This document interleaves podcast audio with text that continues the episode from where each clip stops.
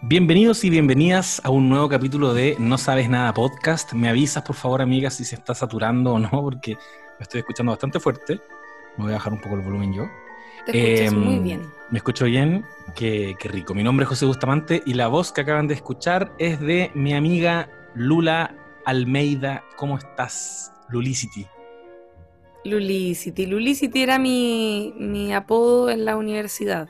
Creo que alguna vez conté eso. Sí, lo contaste, me encanta. Bien estoy. Estoy, eh, estoy sola en estos momentos. Eh, en- ha sido un domingo, estamos grabando eh, en este día domingo previo a la Navidad. Ha sido un domingo muy silencioso por acá. Así que estoy Ah. así como tran. No está tu parejo en este momento. No está el parejo. eh, estamos en cuarentenados en este fin de semana en una fase 2 muy distinta a la que tuvimos Sí, la po. primera vez. Pero, pero bueno, yo me sigo cuidando. Creo que hay que asumir que la vida cambió por un buen rato. Qué, qué heavy. Heavy. Sí, oye, va a ser súper heavy también escuchar todos estos podcasts de este año. Como también es un buen registro de cómo ha ido avanzando la pandemia, la cuarentena. Yo creo que quizás sin darnos cuenta nuestro estado de ánimo. Totalmente. Nosotros tenemos algunos capítulos de, de por ahí por invierno, cuando esta weá estaba recién empezando, hablar de boya.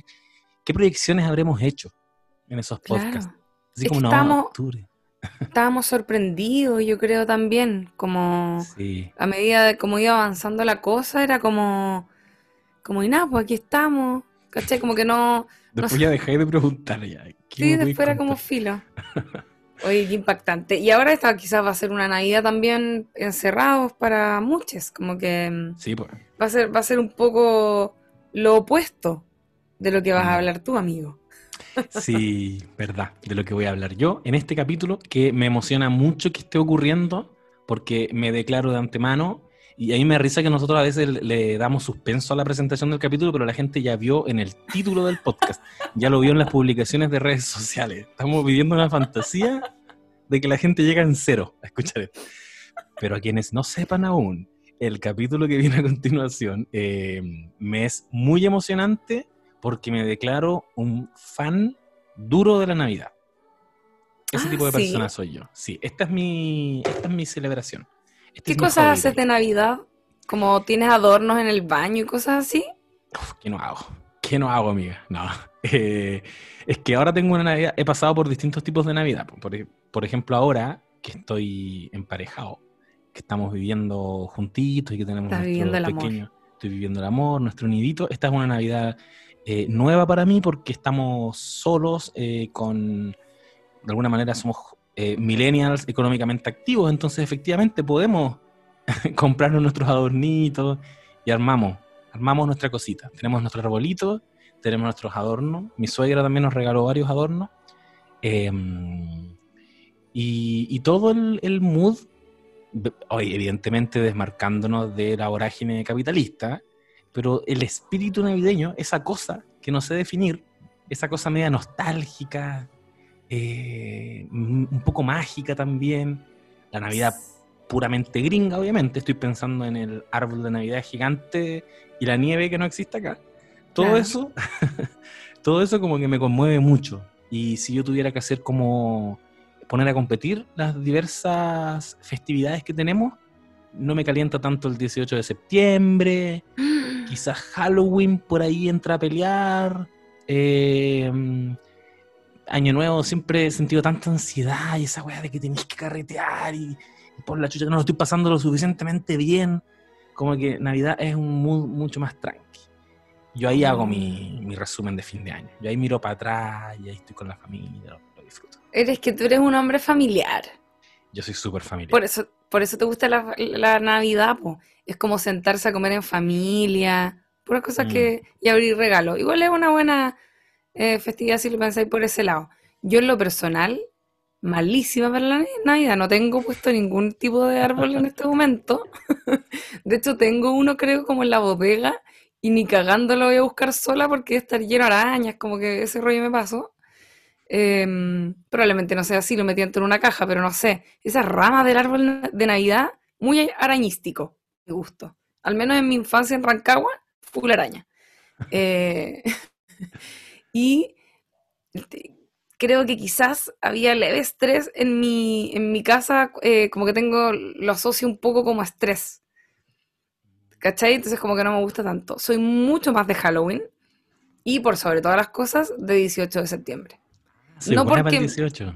Sí, no por el patriotismo, sino que porque es como un carrete que dura cuatro días, chao. Onda, lo más entretenido que hay, como ir, antes me iba de paseo a alguna parte, entonces era como, lo pasaba bien, me relajaba, comía, tomaba, disfrutaba con amigues, como que esa es una buena fecha para mí. Yo, yo creo que el 18 es el carnaval de Chile. Es el equivalente al... Yo tengo una teoría y he sido vapuleado en Twitter por esta teoría, porque yo sé que existen carnavales así, que existen en el norte, la tirana, eh, la diablada, pero así como un carnaval realmente chileno no tenemos, pues, y es muy extraño eso para Latinoamérica. Casi todos los países tienen su carnaval, el carnaval de Río, eh, el carnaval de la murga de los tablados en Uruguay, los argentinos también tienen la murga, eh, en Oruro, en Bolivia también, y, Chile, y casi, todos coinciden, pues, todo es como mediados de febrero, pero Chile no tiene, y yo creo, y esto también es sociología al peo, antropología al peo, pero yo creo que tiene que ver con que eh, Chile abolió la, esclavitud muy tempranamente, por lo tanto tenemos menos población negra, y el carnaval siempre fue eh, un, ejercicio de los negros, ¿cachai? Para pasar el rato, era, de, mm. era de ellos, era de los negros y después evidentemente se masificó o sea, por una buena razón, en el fondo igual, que no hay carnaval. Claro, yo creo que es por una buena razón. O sea, hubo, hubo menos, menos esclavitud en el fondo. Claro. a, eso voy. Necesidad de catarsis. Y, y en, el 18 como que devino en ese momento. Como que cuando juega Chile, cuando juega la selección, o el 18. Ah. Es como hacerse pico. Y, y las marchas también. Creo que por eso nos llama tanto la atención ver tanta gente en la calle que si mm. ahí, no sé, pues a, Río probablemente, no he ido, pero probablemente es también, pues deambular todo el día en la calle con mucha gente. Yo creo que por eso también es tan impactante, millón y medio de personas en la calle, por, razones. La zorra también, pues. Yo creo que, y que yo creo que por eso que el 18 están así como hacerse pico y, como desbordarse y chupar y, los curados del año nuevo, o sea, los curados del 18 y, Sí, te, creo. Te compro la, teoría. ¿La compráis? Ya. Está buena. Se, publica. Se, publica. Esto. Eh, pero bueno, de todas maneras, nos convoca entonces en el día de hoy a hablar sobre películas navideñas, porque, bueno, y de hecho, ahora que lo pienso, muy eh, cada uno en su estilo, porque tú vas a hablar de una Navidad que nos lleva a la infancia, nostalgia, familia, etcétera, mientras que, y de hecho la angustia de un niño porque está lejos de su familia, o sea, José Manuel cuando era pequeño y alguna vez se perdió en, en alguna multitienda. Eso, eso. y yo voy a hablar como de la anti-Navidad con The Nightmare Before Christmas. Así que... Muy, muy bien, muy ad Me, me, encanta, me encanta esta dicotomía que está ocurriendo. Muy también, y también tú vas a hablar de la Navidad del cinéfilo también. También. Tim Burton. Como hubo una época en que Nightmare Before Christmas también era como la polera estampada, el, oh, llavero. Te contara. ¿Cuántas, ¿Cuántas veces andaba yo ahí con la polera como la gira? yo también, yo también, sí, me estoy haciendo autobullying. Eh, pero la que realmente me conmovió es la que acaba de mencionar mi amiga Lula, eh, Home Alone película de 1990 cuya música ya empieza a sonar en este momento porque es de el mismísimo John Williams, un hombre que musicalizó el cine básicamente. Existen muchos otros nombres, pero en ese minuto, en el minuto en que John Williams decide componer la música Home Alone, era, era él, pues, era Superman, era ni siquiera había salido Jurassic Park, pero estaba Tiburón, Star Wars, pues, no se diga más. Eh, Home Alone es una película del, año 90, una película de Fox, dirigida por Chris Columbus y escrita por eh, el genio y la mente detrás de esta historia, que es John Hughes, de quien vamos a hablar también en algún minuto un poco. Es la historia de un niño interpretado por Macaulay Culkin, que es parte de una familia, digámoslo, numerosa, deben ser como seis integrantes que se juntaron con otra familia de tíos, se juntaron en la casa de ellos, de los McAllister, él se llama Kevin McAllister, se juntaron en la casa porque van a viajar para pasar las fiestas de fin de año en París. Y lo primero que te muestra esta película, que ya nos empezamos un poco a, impregnar de este espíritu de John Hughes como anti adultocentrista, que es una cosa que después la podemos conversar, pero como que John Hughes le gusta ponerse, al escritor le gusta ponerse en los ojos de adolescentes, de niños, siendo un poquito ninguneados, lo primero que vemos en la secuencia inicial es mucho caos de mucha gente habitando esta casa, y, también hago énfasis en la casa, porque la casa también pasa a ser después un personaje súper relevante, como la casa en sí, eh, mucho caos y a este niño que nadie lo pesca, y no solo no lo pescan, sino que lo tratan pésimo. Le dicen que eres un, eh, inútil, le dicen. Eh, ¿Cómo no sabía hacer tu maleta? Puta, no, es como un estorbo, siendo que tú, ¿cachai? Que es un niño súper dulce, que simplemente no lo están pescando.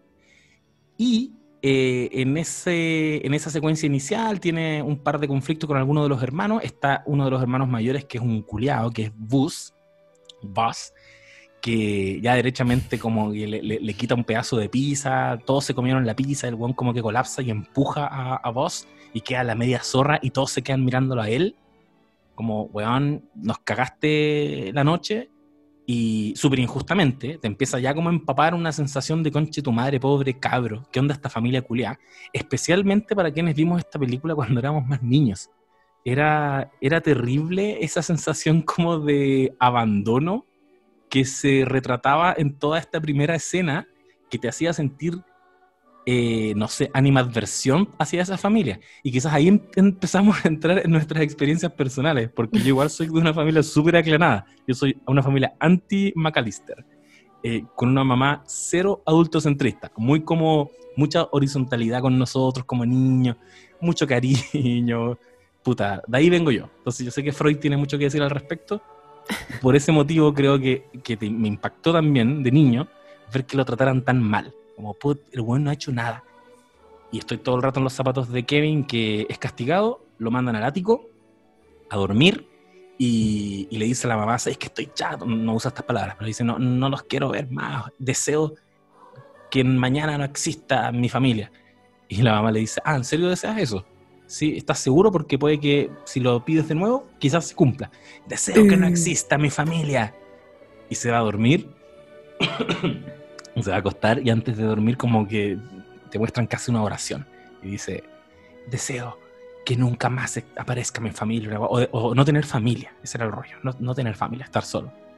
Y, y, en la noche, que este es un componente que no lo volví a ver en las siguientes Home Alone, componente medio mágico, porque dice, él lo dice como susurrando una oración antes de dormirse, deseo no tener familia, y en la noche como que cae un rayo, hay un, hay un, oh. un temporal, cae un rayo, rompe una rama de un árbol que cae sobre el tendido eléctrico. ¿Verdad? Y les corta la luz a los McAllister y por ese, por ese motivo se quedan sin, con el despertador apagado. Y a la mañana siguiente, que tenían que partir a París, todo este clan familiar, que ya eran muchos, eran como más de 10 cabros chicos, creo que eran 12 de hecho, eh, se despiertan tan apurados que no se dan cuenta de que se van sin Kevin McAllister. Y así arranca esta historia que conocemos obviamente como Mi Pobre Angelito, en inglés Home Alone, que estar Home Alone es estar solo en la casa, en la que eh, Kevin tiene que defenderse de dos ladrones que son interpretados por eh, Joe Pesci Joe Pesci que venía de, un cine de mafiosos italianos, muy de la mano de Martin Scorsese. Que es muy característica su cara, además. Sí. Como que Joe Pesci igual lo cachamos ya de las películas de mafiosos y eso, y obviamente también es muy característico y todo, como su voz, su, su estatura, no sé, pero la cara de ese otro loco me daba tanta risa, siempre. Era como el, era como el Pinky de Pinky Cerebro, pues si son muy parecidos. Sí, y que de hecho después salió en la serie Love, como el, papá de Gillian Anderson. Gillian Jacobs. Gillian Jacobs. Gillian Jacobs Oh, No me acuerdo. Pero te creo. No, yo quedé, pero es que palo yo porque hace poquito lo vi y no podía sacármelo de la cabeza como el, uno de los ladrones mojados de mi pobre angelito. claro. Dave, Dave, Dave, Stern. Daniel Stern, que hace de Marv. Juntos son Harry y Marv, los ladrones mojados, que intentan durante esta película invadir la casa de, de Kevin McAllister porque estaba, ellos estaban en plan de meterse a robar una casa y lo que te muestran al comienzo, que yo no lo recordaba tanto, pero ahora como la estuve revisando, caché que el personaje de Joe Pesci entra al comienzo, en la primera escena, vestido de Paco. ¿Tú te acordás de eso? Sí, po, es que ellos están como tasando, como en el fondo cachando qué casas están, qué casas están vacías por las fiestas. Sí, po. Un, un método que lo encontré súper astuto que quizás a cuántos otros ladrones habrá inspirado en el mundo, está súper bueno. Y, ves que Joe Pesci está como tratando de conversar con el, líder de la familia, con el patriarca, para, para, sacarle información, pues se encuentra con una familia que es puro caos y en algún minuto la mamá le comenta y le dice, ah, sí, pues que mañana nos vamos a París. Y es como ya, date. Entonces ellos ya tenían, claro, tenían como ya identificadas las casas que iban a estar abandonadas para robar durante el verano, y, o sea, en este caso durante las fiestas. Y se encuentran con que Kevin McAllister, eh, un cabro que les va a, a diseñar un plan, una estrategia, para que ellos no puedan invadir la casa. ídolo. Ahí se transforma en nuestro ídolo.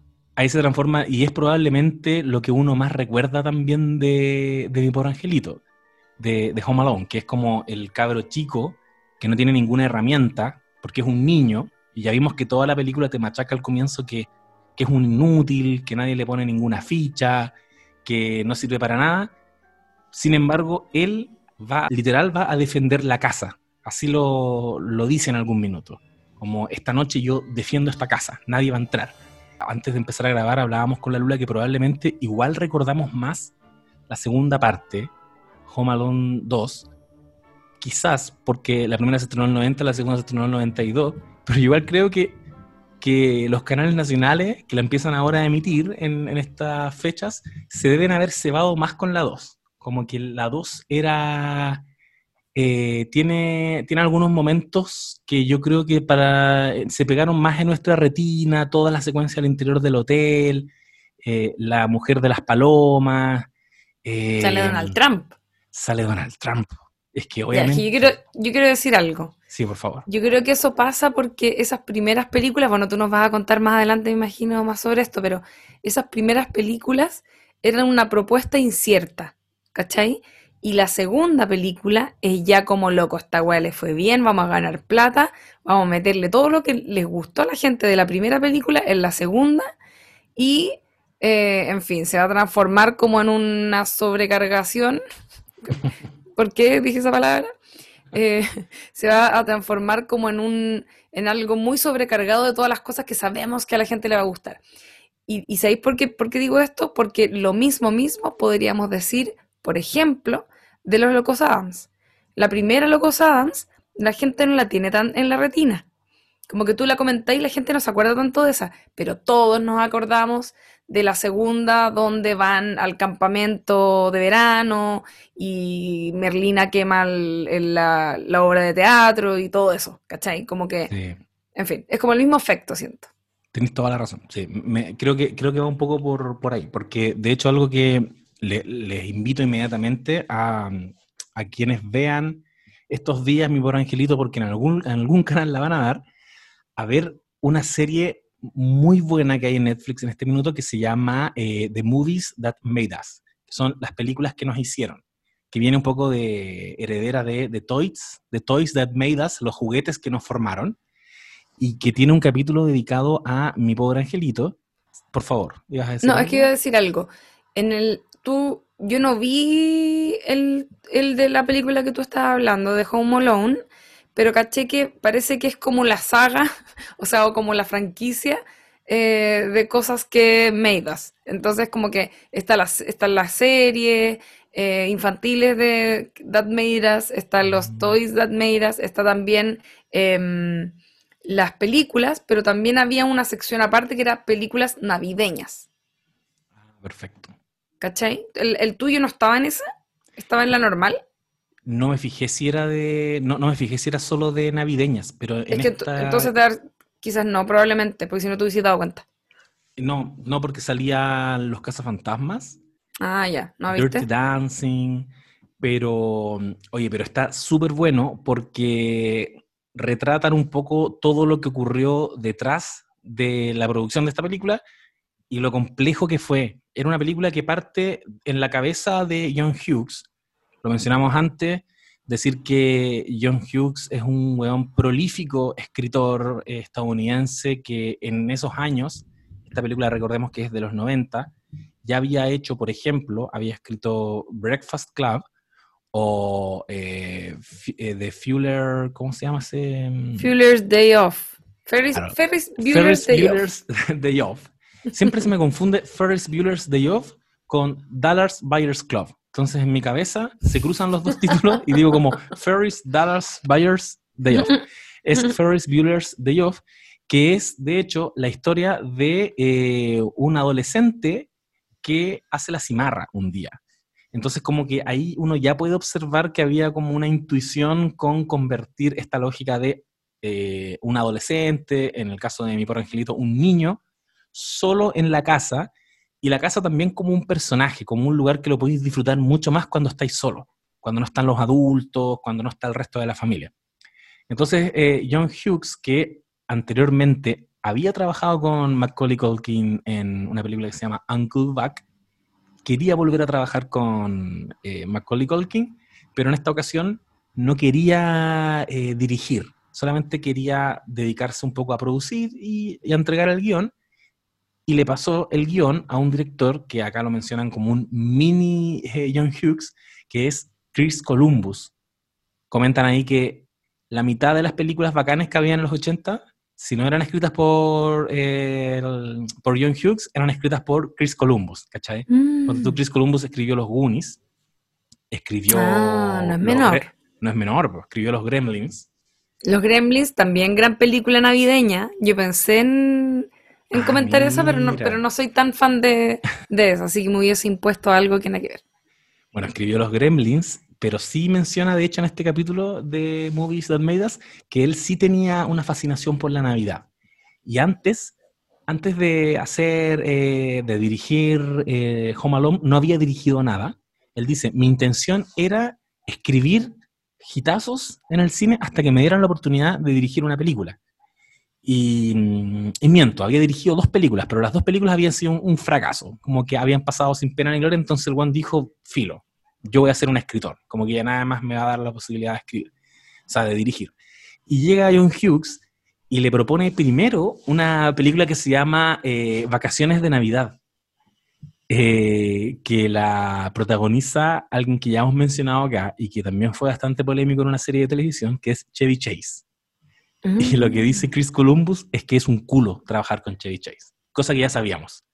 Y decide eh, dejar ese proyecto. Como, weón, Chevy Chase no pescaba a Chris Columbus porque decía, ¿quién es este pendejo? ¿Qui- ¿Quién me va a venir a dirigir este weón? Entonces, Juan le dice a John Hughes, puta, paso con eso. Y luego John Hughes tiene este guion de Mi Pobre Angelito y le dice a Chris Columbus, weón, dirígelo tú. Chris Columbus lo agarró, le hizo, alguna, le hizo algunos ajustes al guion, cosa que igual dicen que era un poquito controversial porque a John Hughes no le gusta que le metan mano a sus guiones. Pero eh, comentan ahí que fue un. que igual fue un acierto, porque mm, Chris Columbus le dio un poquito más de densidad a una escena de Mi Pobre Angelito 1, que es súper, súper importante, es casi como el clímax, que es cuando. es justo antes del clímax, de hecho, que es cuando entra a una iglesia. Porque uno, uno podría decir como muy a grandes rasgos que si quisiera estructurar Mi Pobre Angelito, tienes al niño primero que eh, odia a su familia y quiere estar solo. Que se vayan, no quiero tener familia, porque son todos unos culeados. Se despierta y efectivamente no tiene familia. Y la primera parte es como el paraíso, es el sueño, es disfrutar la casa, se empieza, empieza a ocupar las cosas de su papá, de su, se mete a la, a pieza de, de voz y, encuentra las revistas que tiene, como todos sus tesoros ocultos. Ahí también ocurre que hace todo la rutina de baño que hacía su papá, entonces se mete a la ducha, se, se pone la toalla, se ve un Macaulay Culkin miniatura con esa toalla puesta, echándose cremita, lociones, y de ahí sale la portada de la película, que es cuando este weón se echa la loción para después de afeitarse, que es una weá que arde más que la mierda, se la echa y agarrándose la cara, eh, grita de dolor y, se forma esta imagen clásica de Macaulay Culkin agarrándose las mejillas y gritando. Y Chris Columbus explica que eso fue improvisado, o sea, no fue improvisado, la instrucción era que él se diera como golpecitos en la cara y bajara las manos, dejara pasar un segundo y ahí gritara. Pero Macaulay Culkin naturalmente hizo lo que un niño haría, que es como dejarse las manos ahí nomás, en la mejilla. Y sin querer generó como la escena, como el money shot de la weá, que es eh, Kevin McAllister gritando con las manos en la cara. Tenéis toda esa parte que es como, puta, disfrutar. Y que cuando uno la ve cuando chico, es como, oh, qué, qué bacán, qué rico tener la casa para ti solo, que nadie te supervise, ¿cachai? Que no haya nadie sobre ti, hueveando nomás. Va a comprar al supermercado. Pero después hay una noche en que Kevin extraña a su familia. Y ahí empieza como una reconciliación a nivel emocional con la figura de la familia que es cuando este weón se pone a ver tele y de repente muestran que debajo de la, de la, almohada tiene el cuadro de la familia y dice como, por favor vuelvan, les juro que me voy a portar bien. Y les da un besito y guarda el cuadro debajo de la almohada. Y como que te das cuenta de que la vocación detrás de esta historia, a diferencia de otras de, escritas por John Hughes, como por ejemplo Ferris Bueller, eh, Ferris Bueller Days Off, eh, no es de rechazar de plano la idea de la familia, ¿cachai? Porque en Ferris Bueller igual está un poquito eso, como que hay algo que uno puede decir que tiene y que, que se ve en Breakfast, en Breakfast Club y en general en las historias que escribe John Hughes, es que está esta idea como una tensión entre los adultos y los jóvenes, en este caso los adultos y los niños, donde los adultos son una generación un poco, eh, puta, medio fracasados, un poco patético, gente que no cumplió sus sueños, siempre son como profesores súper empaquetados versus los jóvenes que puta que tienen tanta energía y, tantas ganas de hacer weá y que siempre se las aplacan. En, en Ferris Bueller todos los adultos son unos weá. Em, y la familia también son como un poco, puta, como un estorbo, ¿cachai? Para la diversión. La incorporación que hace Chris Columbus en Home Alone es esta escena en la iglesia en que conversa con este tipo que es el tipo que a él le daba miedo, que es el viejo que había en, el barrio que apaleaba la nieve, y ahí se entera de que ese viejo que parece un homeless, dígase el viejo del saco, claro. es como... Y que, está también construido. Esa es una agua que me encanta de las películas de John Hughes, que construyen tan bien las cosas que se ven amenazantes a ojos de los niños, como por ejemplo ese viejo. Siempre hay un viejo que al final es un vagabundo nomás, que uno cuando cabrón chico le da miedo. Y te dicen, no, el viejo del saco te va a llevar, la cuestión. Esa, claro, esa mitología que construyen los niños en torno a personajes X. Sí, X. una vieja que está en la calle pidiendo monedas y te da miedo. Bueno, aquí les pasaba lo mismo y el hermano mayor, obviamente, de Maldadoso le había creado toda una historia de que era el asesino de la pala y no sé qué weá. Bueno, aquí él entra y se lo va cruzando en diferentes momentos de la película y siempre es muy raro el viejo. De hecho, no ayuda en nada a que a Kevin no le dé miedo, porque le pega unas miras súper creepy. y Kevin siempre como que sale rajado, asustado. Y en esta escena, él entra a la iglesia después de haber estado en una plaza conversando con un viejito pascuero. Porque hay que decir que esto transcurre en Chicago, en un suburbio súper acomodado, y eso también es importante porque es una tremenda casa, y eso te da evidentemente desde la facilidad de que se convierta como en un castillo, que él tiene que defender, pero también te habla un poco de este, puta, esta cosa cuica de no pescar a los cabros chicos. Que yo estoy seguro... Niñito privilegiado. Niñito privilegiado, pero que los papás no saben nada de su vida, ¿cachai? Como casi que criado con la nana, no es el caso de criado con la nana, pero igual se van en, en, un vuelo en primera clase a París. Así, solo va a pasar Navidad en, en París. Eh, entonces te construyen un, suburbio de Chicago donde en la noche hay una casita eh, iluminada donde atiende el, donde el viejito pascuero recibe a los niños. Él conversa con el viejito pascuero y el viejito pascuero es un weón que está fumando, apaga el cigarro, un weón terrible rancio, y le dice, bueno, y le dice, una weá tan brígida, eh, hola, eh, aparte que es muy divertido el diálogo porque le dice, hola, tú eres el, yo sé que tú no eres el viejito pascuero. Como que no, no, yo, yo sé cómo funcionan las cosas. Y bueno, así como, ¿en serio? Chuta, ¿y por qué? Tú trabajas para el viejito Pascuero. I know you're not the real Santa Claus. What makes you say that? Just out of curiosity. I'm old enough to know how it works. All right. But I also know that you work for him. I'd like you to give him a message. y le dice, quiero que, quiero que le digas, por favor, muy importante, soy Kevin McAllister y no quiero juguetes este año.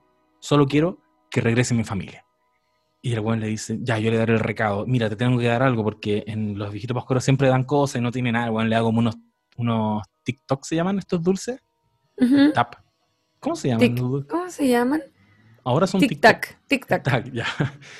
le da unos tic-tac y, y, se va. Y justo después de que se enfrenta a la figura de la Navidad en una película navideña y es un viejo pascuero decadente, siento que la película igual se echa al bolsillo como la épica navideña clásica y lo mete en una iglesia.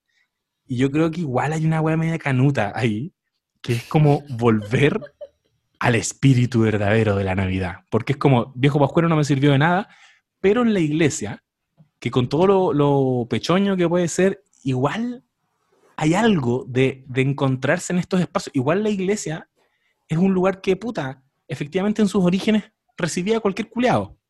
Entonces se encuentra acá con un coro de niños cantando como unos cantos gregorianos, se sienta, hace unos paneos muy lentos a, las figuras de la iglesia. Te, lo, te, la presentan como un lugar medio acogedor, acogedor, y en eso se acerca este viejo, el viejo que a él le daba miedo. Obviamente Kevin se asusta y el viejo le dice, ¿me puedo sentar acá? Eh, sí, obvio, y se ponen a conversar.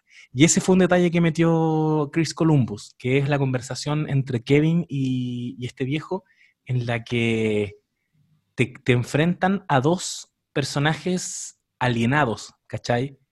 Que es un viejo culiado al que solamente, el que solamente da miedo porque es un viejo, porque es un viejo y no sabes en qué anda, y él, que es un niño al que todos ningunean porque es un niño, ¿cachai? Porque ninguno de los dos es como un adulto en una etapa funcional de la vida. Claro. Y, conversan y le explica eh, y, se cuentan los rollos y comparten sus rollos. Y ahí el viejo le da a entender que tienen básicamente el mismo problema, porque él le dice, le pregunta, ¿tú estás, eh, estás arrepentido de algo? Porque la iglesia en Navidad, el que viene a iglesia en Navidad siempre es alguien que está medio arrepentido. Y Kevin le dice, sí, yo estoy arrepentido de, mm, de haber, haberle hablado mal a mi familia y me gustaría que volvieran. ¿Y usted está arrepentido de algo? Y le dice, no, no, no estoy arrepentido de nada. ¿Y por qué está acá? No estoy mirando a mi nieta cantar. Y porque mañana no lo voy a mañana se presenta y no lo voy a poder hacer. Y le dice, ¿por qué? Porque mi hijo no quiere que la vea. Y en definitiva les había pasado exactamente la misma weá, porque en diferentes niveles de la vida habían tenido un quiebre con la familia porque habían dicho cosas que no quisieron decir. Y, el, y Kevin, que ya en, ese, punto de la película había superado todos sus miedos, porque el último pues miedo ya, ya, ha crecido. Ya creció. Eh, es una, ¿cómo se llama el, tópico que hemos mencionado harto? Coming of eh, Age. Coming of Age movie. Claro. Pero me, me, refiero, había adquirido como el, el, conocimiento que iba a aprender ya a esta altura. Sí. Como con la historia. Pero de hecho es, un, es muy un coming of age porque a él le daba miedo primero la, la caldera del sótano. ¿Verdad? Que como que le hablaba casi. Y daba miedo esa weá. Cuando, yo cuando era chico vi esa weá entendía el miedo del pendejo de meterse al sótano y la caldera ya derechamente hablaba, le decía Kevin. Y hay un momento en que el weón ya como que compró cosas, ya no se compró huevitas para él, compró suavizante para la ropa, compró huevas muy funcionales, como que se hackeó la, la vida adulta y ya la caldera no le, no le da miedo. Y le dice, cállate, estoy lavando ropa. Y es como, weón, bacán. Pero le quedaba este segundo miedo, que era el, miedo a este viejo. Y, y cuando conversan ahí, el, el, el, Kevin le dice, pero llámalo, pues le dice, llama a tu hijo. No, es que, es que me da miedo. ¿No, es, ¿no eres muy viejo para tener miedo? Dice, nunca sé suficientemente viejo para tener miedo, le dice el otro. Y él le dice, mira, yo me di cuenta de que cuando uno hace las cosas y te das cuenta de que no te va a pasar nada, te deja de dar miedo. Quizás yo, por ejemplo, le tenía miedo a la caldera del sótano, pero el otro día fui, me enfrenté a ella y ahora ya no me da miedo. Quizás deberías llamar a tu hijo. Y dice, mira, tienes razón. Veremos qué pasa. Chao, feliz Navidad. Y se va. Y de ahí en adelante, lo único que queda de película es la secuencia en la casa, en que se enfrentan con, con los bandidos mojados. Y ahí ya Kevin McAllister es un cabro chico que no tiene nada de miedo, evidentemente. Se enfrenta a dos adultos que quieren robar la casa. Les ha puesto todas estas trampas que ya a esta altura todas son icónicas, como Joe Pesci con fuego en la cabeza, gritando. Como que toda la secuencia de las trampas dentro de la casa es heavy cómo se convirtieron naturalmente en un icono del cine. Es lo mejor.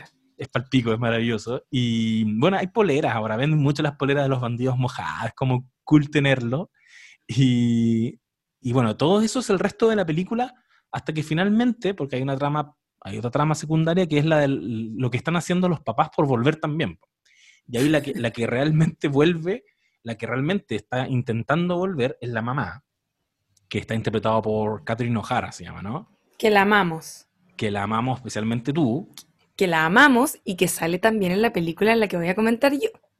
Ah, mira, mira, pues tiene sentido, porque antes de esto ella había salido en Beetlejuice y, y, la directora de casting de Beetlejuice era la misma directora de casting de Home Alone.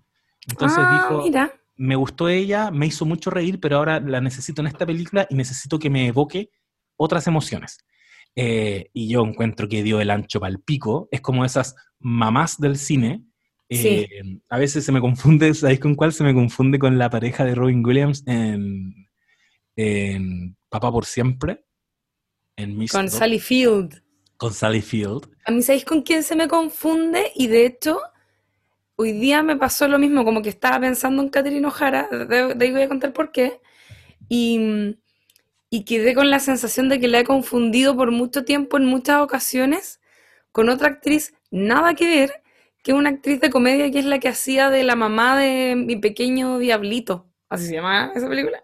La del niño colorín... eh, Mi pequeño que diablillo. se, que se mandaba puras cagadas y como que, que es una actriz como, em, ahora que lo pienso, igual tiene sentido que la encuentre parecida, ¿cachai? Porque es, es como, yo, yo siento que tiene como algunos em, rasgos quizás menos parecidos y quizás como que hacía la versión B de los papeles que le tocaban a Catherine O'Hara, no sé, no sé si me Tiene explico. sentido. Se llama Annie ¿Cachai? Young. Ella, que es la que, es la que salía en, en Amy Young. Annie Young. Ah, la dura. Sí. Según yo se llamaba. Ya no importa. Pero mm, como que, en fin. eh, como que creo que quizás hasta a lo mejor pensaba después como, quizás aquí mismo en el podcast alguna vez eh, dije algo como pensando que era la misma actriz, ¿cachai? Ah. Según, según yo no es, no es, se llama ¿No como, es? no, según yo es Amy Yazbek, pero a lo mejor Ah, estoy sí. confundiéndolo todo.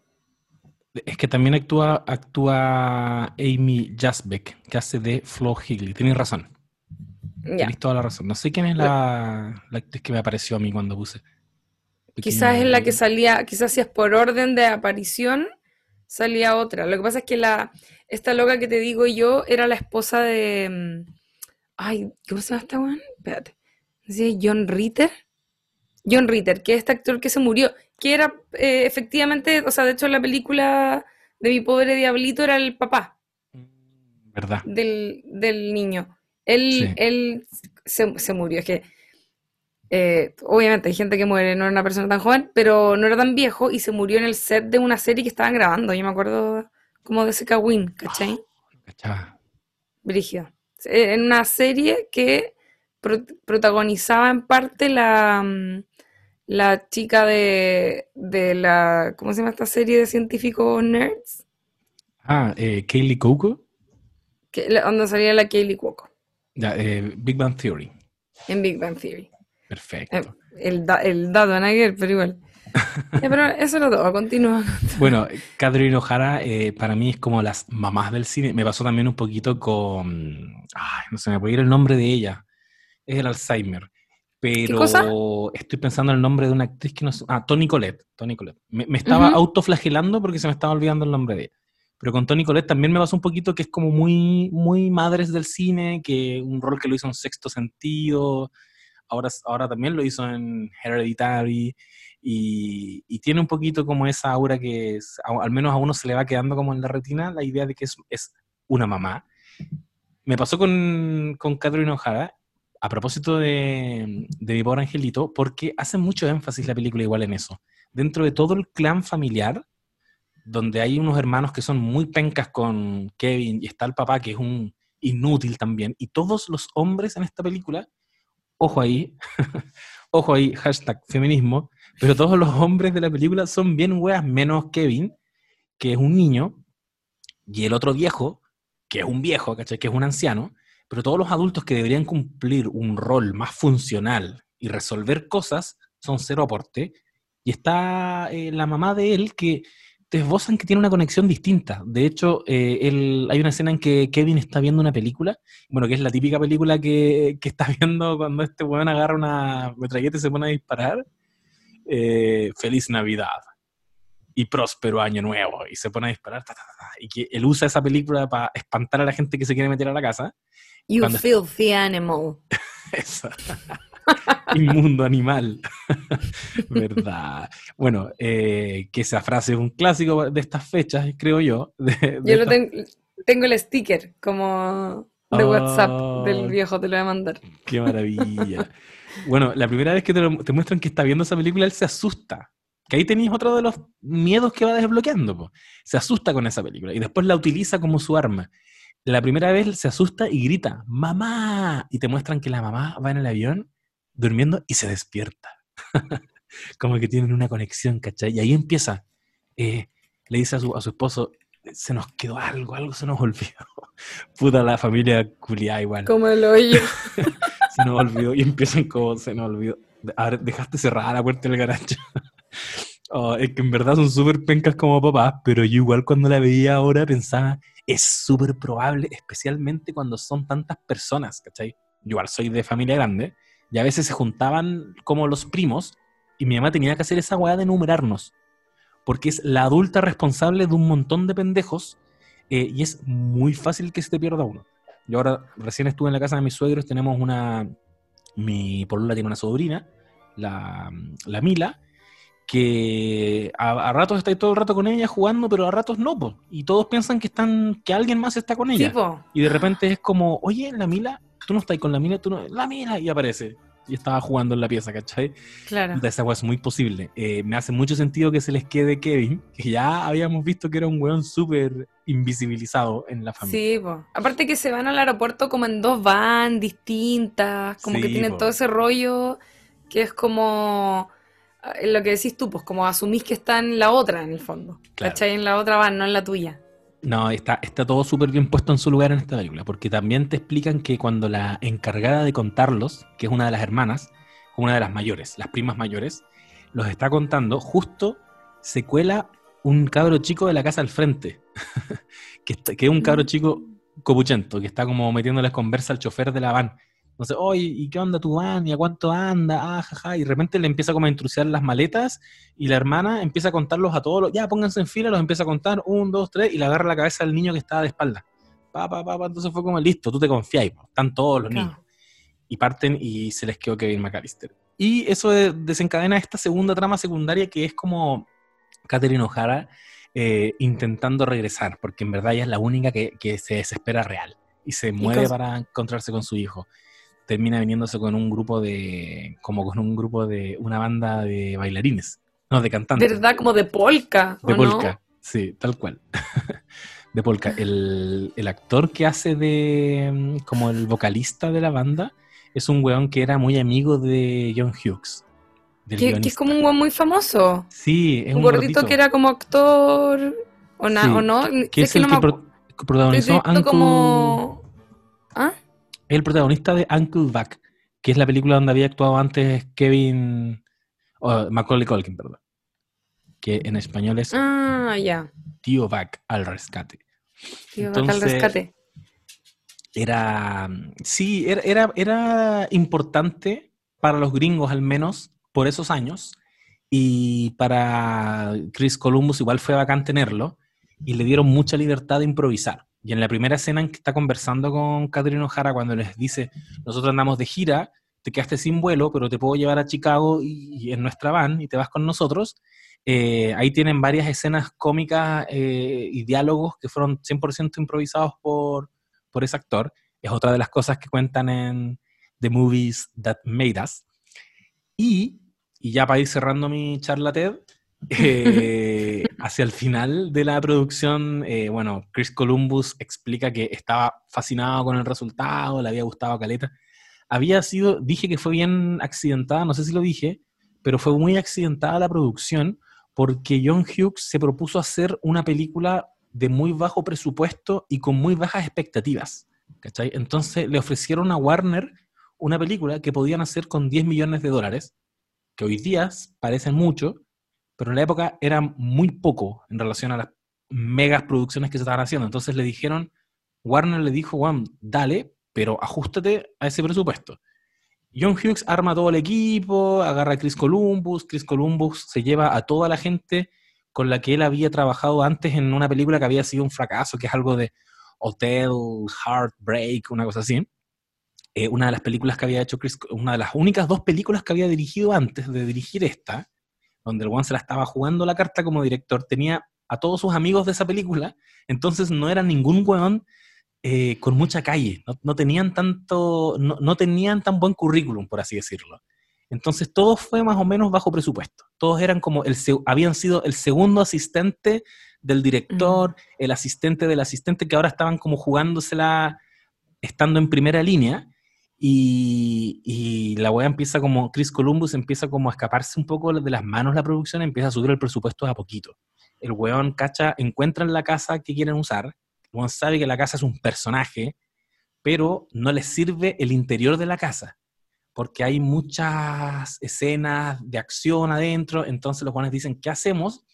Y se fueron al colegio ahí en Chicago, donde habían grabado eh, Ferris Bueller Days Off, y que era un colegio abandonado. Por eso que habían grabado hoy antes de esa película. Un colegio que no estaba en uso y lo mm. convirtieron como en las oficinas de la producción de la película.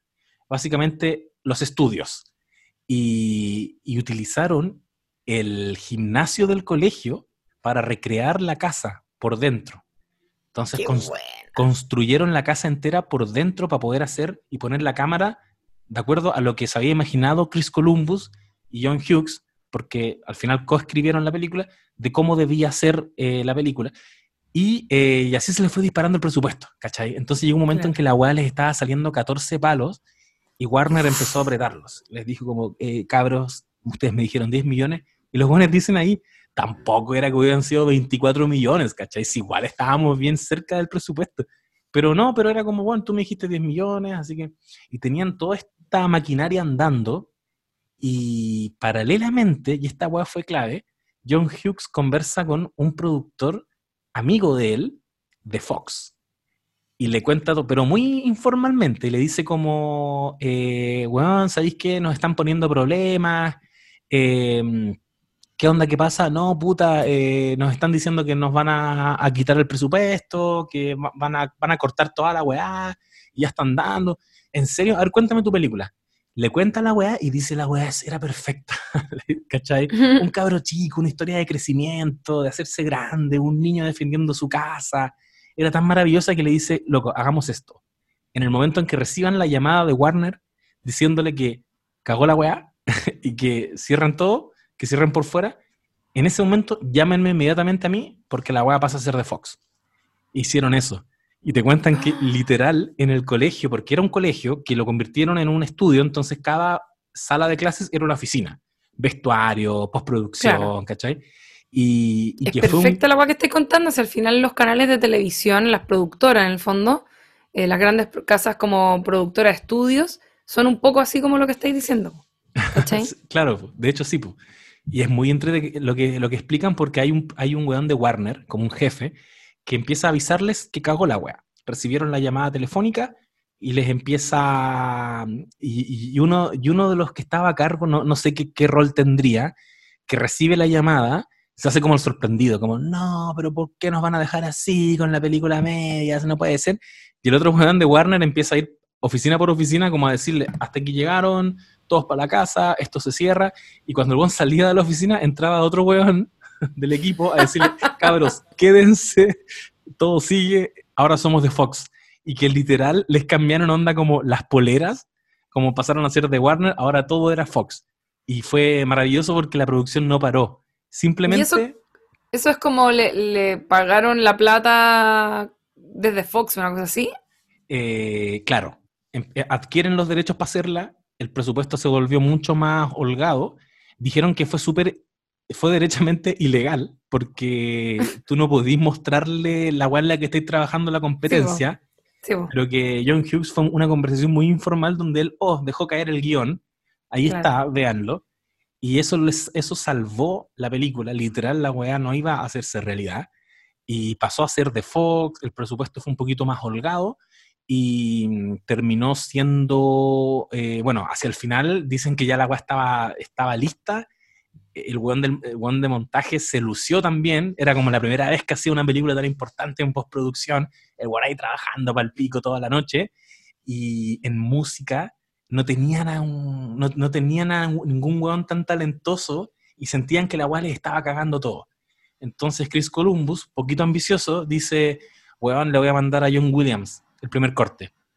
Y, y todos como, weón, obvio que no te va a pescar, se lo manda y a John Williams le encanta y dice, yo le quiero poner la música. Dicen que el weón le puso la música y la weá cambió totalmente. Oh, fue otra película, creció. Y yo creo que, de hecho, están escuchando en este momento la música de mi pobre angelito, porque es de lo más emblemático que tiene esta película y que yo creo que más te, te pone los pelos de punta esa música realmente navideña que, que imprime el espíritu que le quería dar John Hughes y Chris Columbus, que son hueones a los que les gusta genuinamente la Navidad. Y, y ya con la música de Chris Columbus la estrenaron, luego le dijeron como, bueno, ya veamos qué pasa. Estuvo 14 semanas en cartelera, liderando la cartelera. Una wea que no la había hecho eh, hasta ese punto.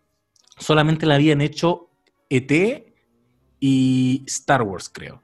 Le ganó a Rocky Oye, 5 impactante. que estaba en ese minuto en cartelera y, y se convirtió en la weá que se convirtió y lanzó la carrera de todos los ahí involucrados. Sí, po. El único Es que, que- no parece como que ya venía con una carrera bien eh, fuerte y como que no hizo nada, nada más relevante o nada tan relevante fue el propio John Hughes, el escritor. Ah, claro. Es que lo que pasa es que John Hughes venía de, de como una tirada de películas que en Estados Unidos, no sé cómo habrá sido acá, creo que quizá igual deben haber sido conocidas, pero eran como películas de adolescentes, la que mencionaba, y Breakfast Club, Sixteen Candles, como Claro. la- todas estas películas con esta loca colorina muy bonita que era como la Queen de los 80, como que mm, se había tirado todas esas películas, pues entonces como que ya vino a coronar quizás su, su carrera. Exacto. Eh, te iba a decir que mm, respecto de lo que mencionabas de la música de John Williams, no es menor porque creo que ahí en ese tiempo pasaba algo que hoy ya no ocurre, ¿cachai?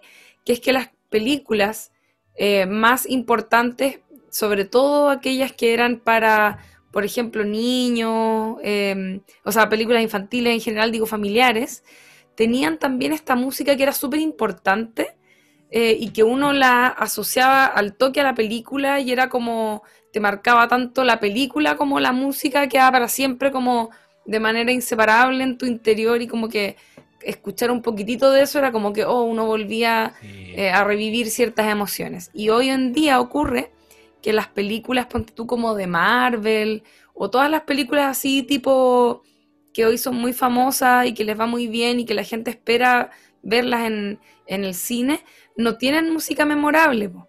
Como que Mm. todas esas películas empezaron a tener música de acción media genérica y ya no es como lo que ocurría antes, como por ejemplo la música de Home Alone, uno, uno la escucha y le identifica el tiro, o la misma música que mencionaba yo de los Loco Adams, por supuesto, ¿cachai? O, no sé, la- bueno, John Williams obviamente es como un, un compositor súper importante que, que tiene, como deja su marca y, y a uno no se lo olvida más, ¿cachai? También por las Mm. películas en las que ha trabajado, obviamente. Pero El, mismo Harry Potter, que a lo mejor habrán sido como de las últimas cosas así que uno como que las recuerda caleta por la música, pero las películas ya no tienen eso. Es verdad, ¿Cachai? es verdad. Bueno, Harry Sí. Potter la, la trabajó, es dirigida también por Chris Columbus. El weón terminó siendo alguien que, a quien no le ponían fichas como director, terminó haciéndose cargo de la película sobre niños, la película de... Probablemente se hizo conocido ya como un gran director de niños. Y eso es algo que también se destaca mucho en, en esta serie Toys That Made que el weón tenía muy, mucha química con, con todos los cabros chicos. Las secuencias iniciales cuando tenía que actuar con muchos niños dentro de la casa, todos los actores ahora viejos recuerdan que Chris Columbus los trató de una forma muy horizontal, ¿cachai? Y no los ninguneaba, que es, que es de hecho el espíritu que tiene Home Alone, que es de no invalidar a los cabros chicos eh, solo por ser niños. De hecho, hay una Claro. parte en que uno de los ladrones mojados, de los bandidos mojados, eh, Marv, dice, mm, antes de entrar a la casa, y siendo un personaje explícitamente muy tonto, dice, es un niño. Y todos sabemos que los niños son muy tontos. ¿Cachai? Ujú. Esa ya es como una línea de la película que después te demuestra que no, po, es, un, es un crack el pendejo. Es una Y- sentencia. ¿Cómo se dice eso? Cuando mm, en el fondo estás anunciando eh, que, te, que- que te va a ocurrir como. A veces puede ser que ocurra lo que estás diciendo y a veces es como estás eh, como. Ay, ¿cómo se dice? Como. En el fondo pre- prediciendo tu propia muerte, ¿cachai? Ah, ya, ya sé lo que es. ¿Es una profecía autocumplida? eso, no es eso? como, pero ¿Sí? como, el, co- como lo opuesto, ¿cachai? Sí, sí, una, claro. En el fondo una- estáis sentenciándote a ti mismo al decir eso. sí, ¿Cachai? exacto. Y, y nada, después se hizo la segunda parte de Home Alone, pero ya la segunda parte, y que es la que probablemente nuestros no sabes nadites deben recordar más. Me corrigen si me equivoco, pero a mí me pasa que me acuerdo más de la 2. Eh, ya bebe mucho del éxito de la primera, eh, se nota mucho que se pegan un salto, se van de Chicago y, y van a grabar a Nueva York. Eh, el viaje ya no es eh, Kevin quedándose en casa, ahora es Kevin tomando otro vuelo en, en una situación que también es muy típica de cabros chicos, que es perderse en un lugar público muy concurrido. Tú antes me decías a mí como niño que probablemente se perdió en el supermercado, "Puf, ¿cuántas veces me perdí en el supermercado? Y la wea pánico, yo creo que de los peores miedos de infancia era, conche tu madre, hasta aquí llegué, ahora soy una persona sin padres. Esta es mi nueva vida. y, y otras veces me acuerdo haber, la primera vez que fui al cine, cacha, me acuerdo de la primera vez que fui al cine, que es un teatro en Quilpué, como casi todos los cines de, de regiones que eran teatros, eh, el Teatro Velarde, fuimos a ver, fuimos a ver eh, Pocahontas, y a la salida me fui de la mano de otra persona. Como que, o sea, no, no, me, no me fui como hasta, el- hasta la salida, pero como que estuve un rato agarrándole la mano a una persona que parece que pensó que era otro niño, supongo, y yo pensé que era mi mamá, y fue como, chucha, perdón, y le solté la mano. Pero como que esas guas pasan. Qué miedo. No, igual miedo. igual me acuerdo cuando chica de haberme perdido así como en un Johnson's o algo, en un Michaeli, una wea así. No, la cagó. Y, y eso pasa en la, en la 2 y eso es lo que gatilla que ahora Kevin no se quede solo en casa, sino que se equivoca y se va a Nueva York, pero se va a Nueva York con las tarjetas del papá, así que se da Claro. una vida de lujos y en general es un reflejo de la primera película, pero ahora con eh, más presupuesto, con mejor eh, diseño, mejor producción y los ladrones que coincidentemente ahora están libres, los mismos dos ladrones ahora están en Nueva York. Y, y se produce la misma situación eh, que en la primera película, y ahí aparece también en algún pasaje Donald Trump, que hoy día es como un momento que lo han sacado a relucir caleta Sí, en redes sociales. Donald Trump apareciendo en Mi Pobre Angelito 2. Un Donald Trump Su cameo. su cameo. Un Donald Trump que no, con el que no teníamos eh, una, una idea que tenemos hoy día, pues no teníamos la misma apreciación que tenemos hoy día. Para mí Donald Trump era como, ah, el millonario gringo. No era este weón nefasto que sabemos que es hoy día. Y, y nada, pues después de eso, John Hughes, como decía, eh, hasta ahí nomás estaría llegando como sus, su carrera de grandes hits, pero sí se cebó un poquito con Mi Pobre Angelito, porque llegaron a ser cinco, cinco películas de la saga Mi Pobre Angelito, siendo solo la 1 y la 2 con Macaulay Culkin. Macaulay que se hizo mega famoso, obviamente, a partir de la película. Sí, Eh, Sí. Nos hacía tener que pronunciar ese nombre. Voy a insistir en eso para siempre. Macaulay Culkin. El Y- Macaulay Culkin. Y bueno, John Hughes falleció el 6 de agosto del 2009. Está muerto. Oye, ¿sabéis qué, ¿sabéis qué iba a decir? Lo iba a decir antes cuando hablaste de la, de la 1, porque como que me, se me hizo esa como media, mm, cuando hablabais de lo del, del, del estilo así como coming of age de la película, y algunas de las conversaciones que tiene, como una cierta, no sé si llamarla melancolía o algo del, del niño, me recordó mucho al guardián entre el centeno, como de pronto ahora en la conversación. Y ahora que lo pienso, en la 2 es como ya más aún como una historia parecida. No sé si alguna vez leíste No. este libro No, no, o no para las sé. personas que, que- que están escuchando que no lo hayan leído. Es como una, es una novela muy, muy conocida de, de Salinger, que se trata de un cabro que creo que lo echan del internado, una cosa así, no me acuerdo bien. Eh, pero es como, es un cabro que se va solo a la ciudad y se queda como en un hotel y recorre y piensa, en fin, como que mm, Mm, es una novela muy, es, es buenísima además, y es una novela así como la más icónica del coming of age, ¿cachai? Y, y la cosa es que como que siento que tiene muchas cosas de lo que estáis diciendo, como de, de Home Alone, no sé si habrá habido algún nivel de influencia quizás en, en, en el tipo de película, ¿cachai? Como el tipo de historia que, cu- cuan- a la persona que la, que la escribió en el fondo, como que eh, debe haber algo ahí. No lo había pensado nunca, como que lo pensé ahora y, y ahora encuentro que tiene muchas cosas así como quizás inspiradas ahí. Obviamente eh, es como súper depresiva el guardián en el, en el centeno, pero, pero hay algo como de, sobre todo en la 1 creo que es más melancólico el personaje de, de, mm, de ¿cómo se llama el niño? Kevin Eh, McAllister. Sí, pues de que. Mientras que en la 2 lo pasa mejor, como que también, eh, ¿se acuerdan cuando yo siempre hablo de las películas hechas en base a focus group? Y evidentemente la 2, todo esto que hablamos de, las, de la segunda parte de una película que fue una sorpresa en la primera o algo así, eh, como que por lo general están pasadas por ese filtro del focus group donde agarran todos los elementos que le gustaron mucho a las personas de la primera película y lo potencian por mil en esta nueva versión muchísimo más comercial. ¿Cachai? Como Claro. que ahora tienen la casa, era como, como una casa de, o departamento, no me acuerdo, como de un tío o algo que estaba Sí. vacía y se transforma y algo así, lo da todo con las trampas, ¿cachai? Como todo ese tipo de cosas, pues la vuelve el- la figura, ¿no es cierto?, parecida al, al viejo de la pala y ahora es la señora típica, ¿no es cierto?, de las palomas que Claro.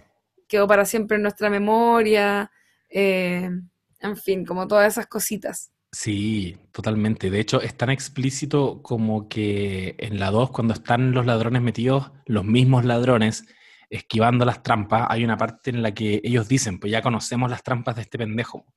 Y la película sola dialoga con la primera, les tiran unos tarros de pintura con una cuerda, como que lo esquivan ahora, ¿cachai? Claro, Entonces esquivan uno, esquivan el segundo, y el tercero es un fierro culiado gigante que se los pitea, obviamente. Eh, hay un video que alguna vez vi por ahí dando vuelta en redes sociales que me dio mucha risa, que era sobre qué habría pasado realmente con estos huevones si les hubieran hecho lo que les hizo Kevin en cada una de esas trampas. Y era como la misma secuencia, pero editada, ¿cachai? Entonces los dientes volaban, Oh, sangre, gritos, fracturas, porque obviamente era todo muy, muy violento. Pero, pero la película está pensada para un público familiar a tal punto que Joe Pesci, cuando eh, acepta participar en esta película, que también fue una sorpresa para Chris Columbus, eh, se enfrentó a un problema, que el le dijo a Chris Columbus, yo cada vez que agarro un guion, tomo los diálogos y cada tres palabras le meto una maldición, le meto un garabato. ¿Cachai? Entonces, this fucking kid. Y, y obviamente, como era una película familiar, no podía tener garabatos. Entonces, lo que hizo el weón fue inventar sonidos que expresan todos los garabatos que no podía decir. Entonces, cuando el weón, ponte tú, se quema la mano con la manilla intentando entrar a la casa, es como una caricatura su reacción. Es como. ¿Cachai? De hecho, voy a poner el sonido acá.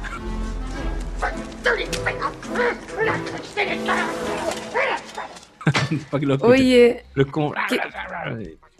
qué bueno lo que estoy diciendo, se me había olvidado, lo de la manilla, que es como la... De hecho, en la segunda película, el guan todavía tiene marcada la M de McAllister y es como que quedó así Sí. enrabiado para siempre. O la M de Macaulay Culkin. Pero sí, pues es verdad lo que comentáis. La segunda es, es como un reflejo eh, de la primera y probablemente muy de Focus Group. Subieron la apuesta en todo eso que nos gustaba de la primera y disfruta mucho más el cabro chico porque ahora está en Nueva York. Esa parte con que la familia va a ir a, a Florida a pasar la Navidad, ¿cachai? Y te hacen mucho énfasis en que el buen dice la Navidad no puede ser en, una- en un clima tropical. Entonces ya había un afán de él de no estar con la familia en Florida, él quería estar, de hecho está, está viendo tele al principio y te muestran que están hablando de la Navidad en Nueva York y los paisajes nevados, ¿cachai? Y es un gran homenaje a, a ese clima en esa época del año en Nueva York, en, esos, en esas fechas, ¿cachai? Yo lo, lo digo aquí, me encantaría algún día pasar una Navidad en Nueva York. Y probablemente ¿Y qué- por culpa de mi pobre angelito. Oye, y que más encima se supone que les llueve, les queda la zorra a los papás, a la familia en al que lugar donde fueron, como que ni siquiera había buen clima. ese fue mi, esa fue mi charla TED sobre Home Alone, que van a verla evidentemente estos días en los canales nacionales, porque siempre la ponen y siempre que me la encuentro haciendo zapping, me siento a verla y, y me pasan cositas. Me pasan cositas reales con, con mi pobre angelito. Eh, y con esto cierro. Chris Columbus cuenta también que hace poco él iba caminando por Chicago en Navidad y se encontró con que en la calle había un afiche de mi pobre angelito y era una orquesta que iba a tocar, iba a hacer un evento, iban a tocar toda la música de mi pobre angelito de John Williams y iban a ver la película. Entonces, cuando cacharon que el lugar andaba en Chicago, lo invitaron. Pues. Dije Chris Columbus, sí, pues, Chris Columbus. Y lo invitaron y para que presentara la película. El weón se sentó, vio toda la película, vio cómo la gente se reía, la gente disfrutaba, probablemente volvían a su infancia y sintió que se cerró el ciclo, esto era lo que yo quería lograr, este era el lugar que yo quería que esta película tuviera, que fuera atemporal. ¿cachai? Que no importa que pasaran los años, siguieras sintiendo lo mismo cada vez que la vieras. Así que Chris Columbus, te lo agradezco mucho. Me regalaste una película que atesoro mucho en mi corazón y ni hablar de Harry Potter. Ese es otro podcast. Hizo, hizo las dos primeras de Harry Potter, Sí. las otras después se fueron. Sí, la otra fue de. Alfonso Cuarón, después fue de David Yates. Y ese de Sotoa. Sí. Oye, qué impactante. Bueno, totalmente nostálgico pensar en, en Home Alone. Yo solo vi las dos primeras, no vi ninguna de las siguientes.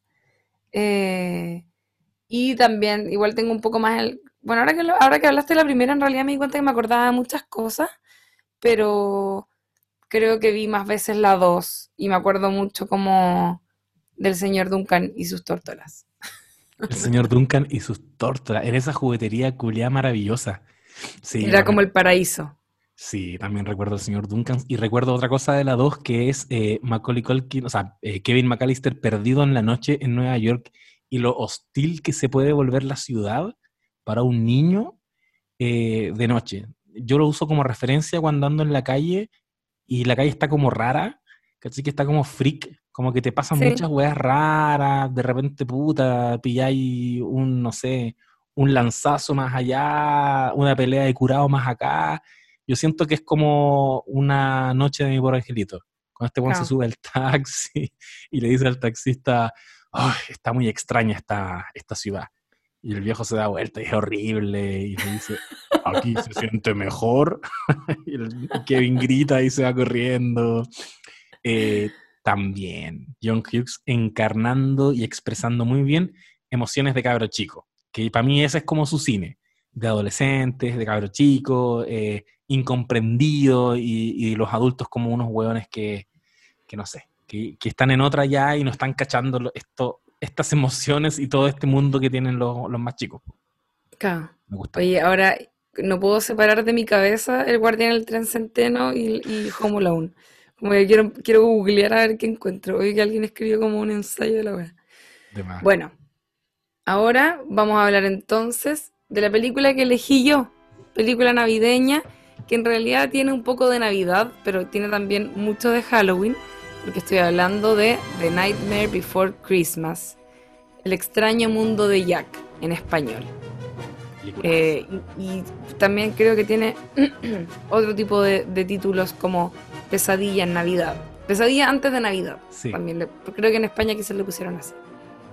Bueno, esta grandísima película que me imagino la mayoría de las personas del planeta la habrá visto, eh, fue una película muy importante en su, en su momento. Se estrenó en 1993 y es una película que fue creada por Tim Burton pero a diferencia de lo que podríamos eh, creer, porque obviamente el título lo dice siempre, Tim Burton's Nightmare Before Christmas, en realidad es una película que fue dirigida por otra persona, por Henry Selick, que es eh, una persona que no, era conocida, no fue tampoco muy famosa después de esto, lamentablemente eh, está como completamente invisibilizado, ¿ya? De, no, tuvo el lugar que debería tener, ya vamos a contar por qué.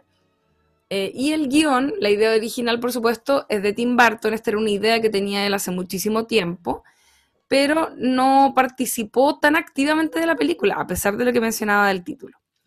Eh, entonces la idea original es de él, pero el guion tampoco lo hizo él. Eh, originalmente el guion lo iba a hacer otro, un escritor que se llama Michael McDowell, pero el tipo, esto lo, lo vi en el, en el capítulo que existe de Nightmare Before Christmas, en esta serie que dices tú, Movies That Made Us, pero en la versión navideña, y contaban que el loco era jalero, así brígido.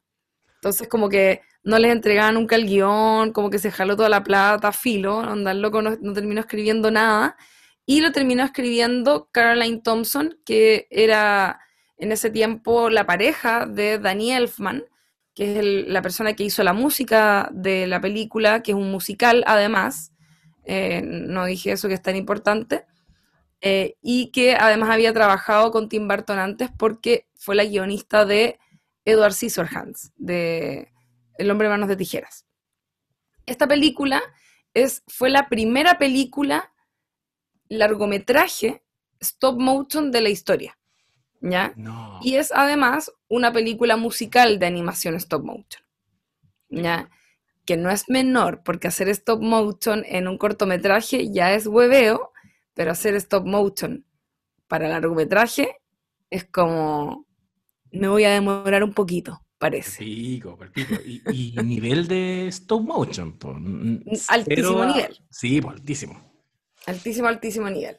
Bueno, la historia, por si no la han visto o por si quieren rememorar más o menos eh, de qué se trata, eh, esta película cuenta la historia de Jack, que es una especie como de Slenderman, ¿ya? Sí.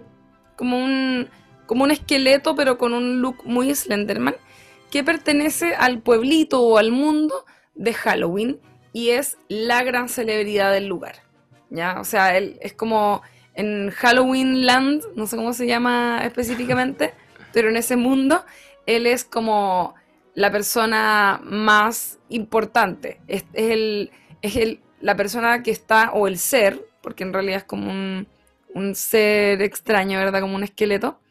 Están muertos, por supuesto. Es una, este lugar, Halloween Land, es como. Todo es creepy, todo es como tétrico, eh, muy acorde a esta festividad y él es la persona más importante porque es la persona que dirige y está a cargo de Halloween. Entonces, que es, por supuesto, la, festividad más importante y que dedican todo el año a eh, planificar el siguiente Halloween, como que están en esa todo el rato. Claro. Lo que sucede es que luego del último Halloween, que es con, con lo que parte la película, vemos que eh, Jack está en realidad muy deprimido.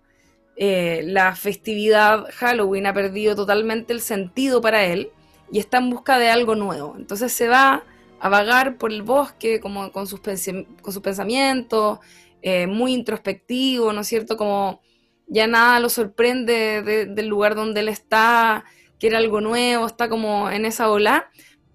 Se encuentra con una especie como de círculo de árboles donde vemos que hay unas puertas y cada puerta tiene la forma de la festividad a la que ese árbol es la puerta para entrar a ese otro mundo, ¿cachai? Entonces, no sé, pues hay uno, está el de Halloween, está uno con un huevo porque es el de la, na- Ah, Pascua, Pascua. de los conejos, ¿cómo se llama? Pascua Easter, de... Easter egg. No, Pero no se el- llama Easter egg. Easter egg es el huevo. Eh, Se llama la Pascua de Resurrección, por el fondo. La Pascua de Resurrección. Eh, y hay uno que es el de Navidad. Entonces, Jack le llama la atención, entra por esa puerta y cae entonces en este pueblo de Navidad, Christmas Town. Y queda eh, completamente embelesado ante los colores, la calidez y la bondad de Navidad, que es un poco lo que mencionabas tú respecto de por qué te gustaba tanto esta, esta festividad. Bueno, Jack es capaz de percibir eso, ¿cachai? Mm. Como el calorcito que existe en, en todo lo que tiene que ver con Navidad, está nevando afuera, pero adentro la gente tiene puesta su, su estufita, su, su chimenea, se abren regalos, está lleno de colores y de luces. Entonces él queda así como ya rayando la papa y vuelve a su pueblo con las buenas nuevas, ¿cachai? Pero la gente de Halloween no entiende nada, por supuesto, e interpretan todo el relato de Jack bajo sus propios parámetros que son muy tétricos, ¿cachai? De, de ver eh, la vida en general. Eh, que es lo más divertido yo encuentro todo el rato, como desde la- las canciones de la película, todo esto son maravillosas, ¿ya? Es un gran, grandísimo documental. La banda sonora es Musi- como musical. icónica. ¿Qué dije? Documental. Ah, perdón, musical. Sí. eh, y las, eh, las canciones son icónicas, ¿cachai? Mm. Eh, como que de verdad, las- no sé, yo me la sé de memoria, como que escucho a veces la música sola, como escucharía un disco de una banda que me gusta, ¿me cachai? Sí. Em, aparte que te cuentan toda la historia en las canciones. Mm. Es lo, más es lo más importante, como que son muy pocos los momentos en los que no hay música, ¿cachai? En los que no hay canciones, eh, cantadas, digo. Em, así que bueno, él llega con la idea y como que se la presenta a la gente de su pueblo, ¿cachai? Entonces, eh, trata de convencerlos como, oye, eh, estuve en este lugar y tienen regalos y como que es muy divertido porque la gente de, de Halloween es como, ay, ay, que hay adentro del regalo? Como un monstruo que va a saltar y se va a comer al niño, ¿cachai? Como que ellos perciben de esa forma, no entienden que es como, no, es un regalo nomás porque la gente quiere ser feliz, como que eso no, no son capaces de, de captarlo.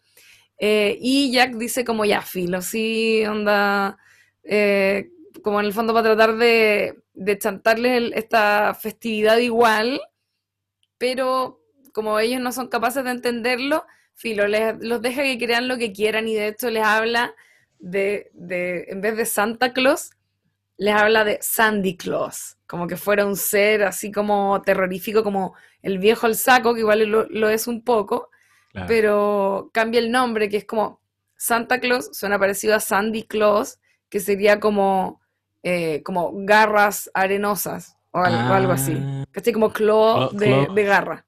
Ya. ¿Cachai?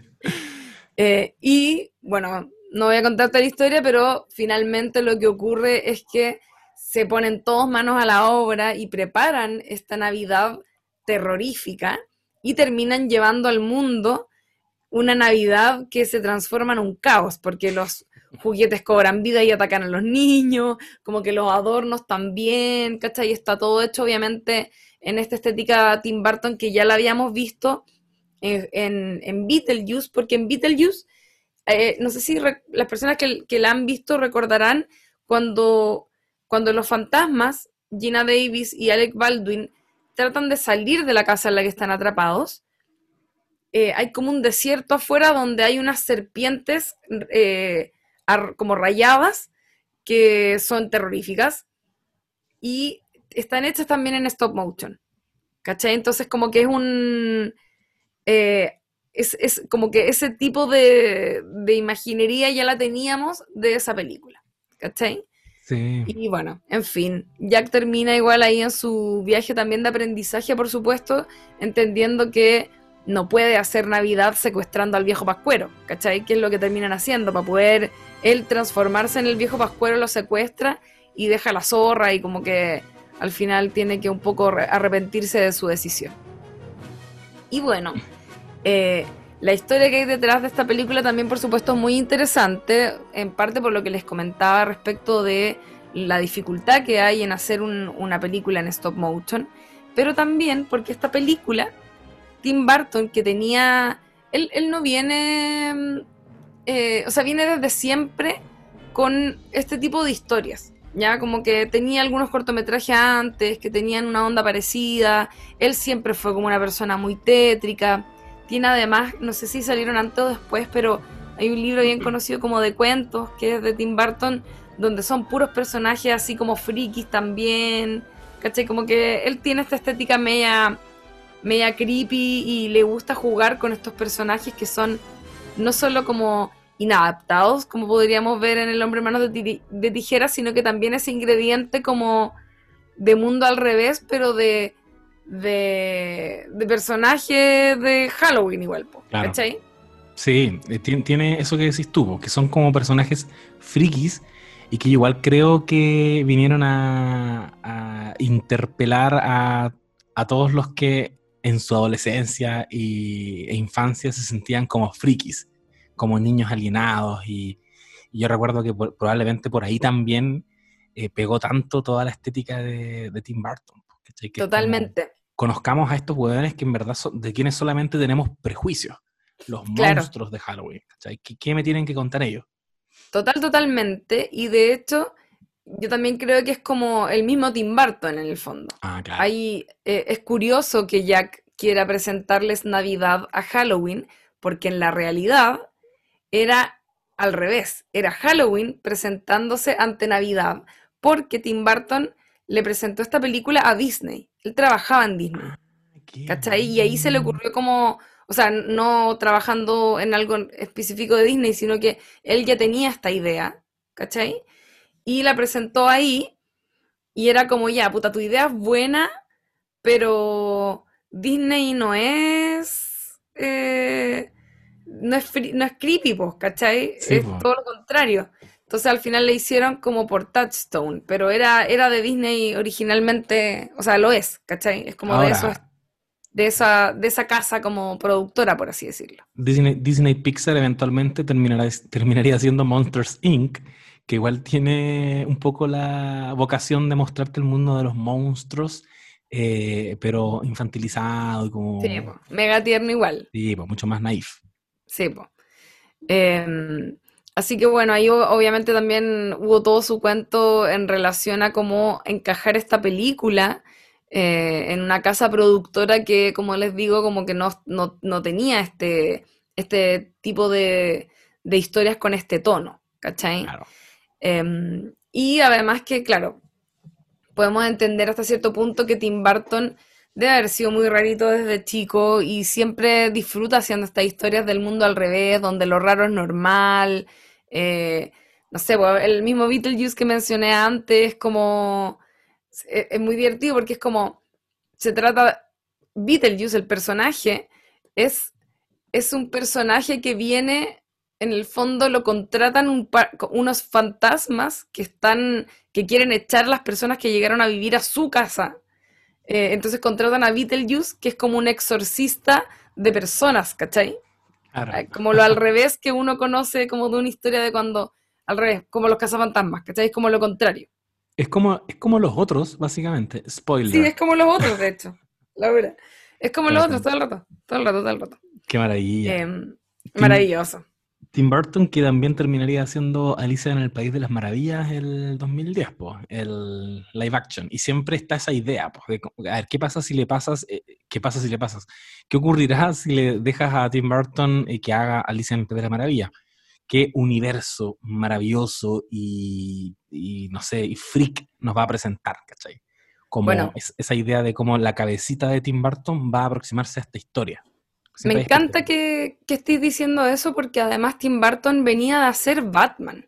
¿Cachai? Que ahí también ocurrió eso. Es como le pasaron Batman a un loco terrible freak y inventó un universo igual bacán, ¿cachai? Como súper eh, estrambótico, ¿cachai? Sí, Para hacer las Batman.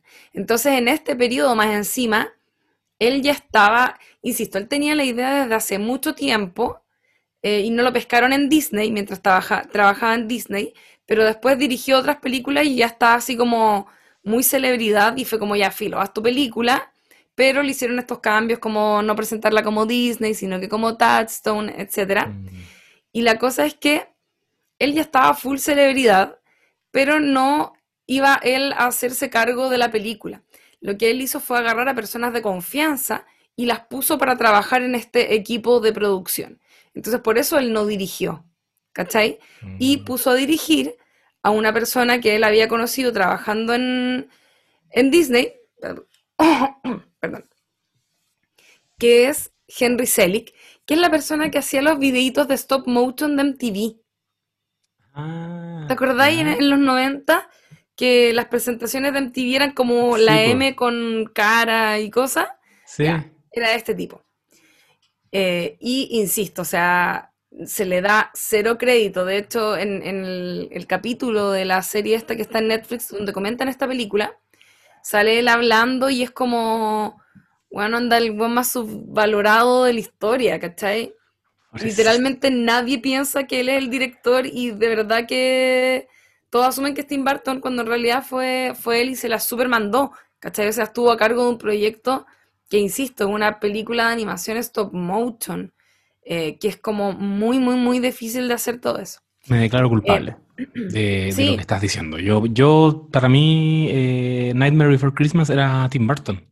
No, es que no es Tim Burton, es su universo, es su mundo. Claro. pero, pero tiene, tiene, bueno, es que voy a adelantar algo en realidad lo que iba a decir. Lo que ocurre es que cuando se estrena la película, era tan creepy que se la mostraron a niños y como que los pendejos casi que salieron llorando, ¿cachai? Los niños casi que salieron así como aterrados porque los monstruos igual dan miedo a los de la película, así Sí. no son como eh, peluditos como el de Monsters Inc. Hay, un, hay un tipo que tiene como un hacha enterrada en la cabeza. Hay, hay cosas que son como Está el de Boogeyman. verdad ¿no? dan susto. ¿Mm? Está el Boogeyman también, ¿no? Hay un Boogeyman. Sí, po. eh, eh, Jack Skellington, el, el protagonista, es un Slenderman con cara terrorífica, Sí. que no tiene ojos, ¿cachai? Tiene como cuencas vacías. Entonces, no era para niños, evidentemente. Entonces, después de esa muestra fue como ya filo, la calificación va a tener que ser como para mayores de 14, por así decirlo. Y eso hizo, igual fue un problema porque el público infantil, como por ejemplo el público familiar que iría a ver una película como Home Alone, es súper grande y las películas que les va bien, que están dirigidas a ese público, hacen muchísima plata, ¿cachai? En cambio, esta iba a tener que ser una película de animación, pero para adolescentes. Entonces, eso igual era más o menos problemático. Entonces, lo que hicieron fue ponerle en el título que era una película de Tim Burton. ¿Cachai? Para atraer al público. Y que fuera una película para adolescentes y adultos, eh, pero que supieran que en el fondo era un- tenía un atractivo porque era de este director que estaba súper de moda. Entonces vengan a ver la película. ¿Cachai? Y le pusieron. Tim Burton's Nightmare Before Christmas, pasándose todo lo que es por la raja al pobre director que después nadie tenía idea quién era. Ahí surgió la posverdad. La posverdad Ahí de surgió la Burton. verdad.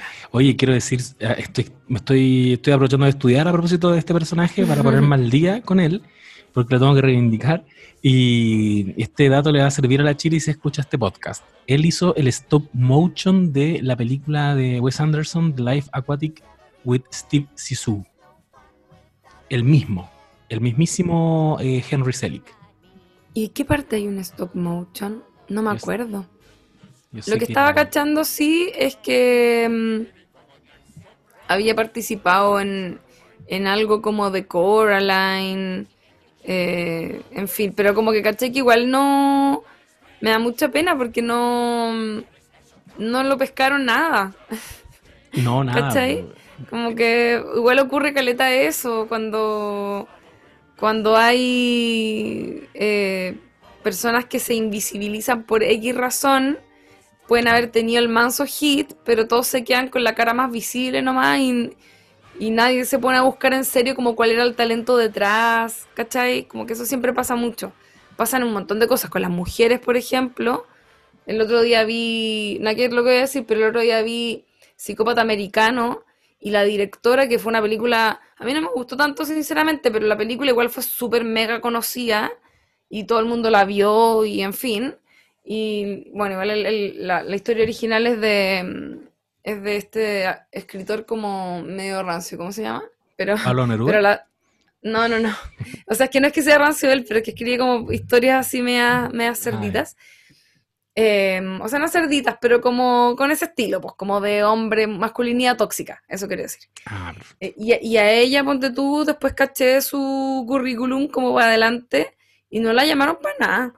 Como que hizo muy pocas cosas y ya tenía alguna película buena de antes, como que suele ocurrir eso, ¿cachai? Que cuando por alguna razón como que se puede invisibilizar a alguien y quedarse con la figura visible nomás, filo, se quedan con eso. Bueno, la, la deuda histórica que tiene Hollywood con Winona Ryder, que ha sido súper vapuleada, y Drácula de Bram Stoker fue una película que básicamente impulsó ella.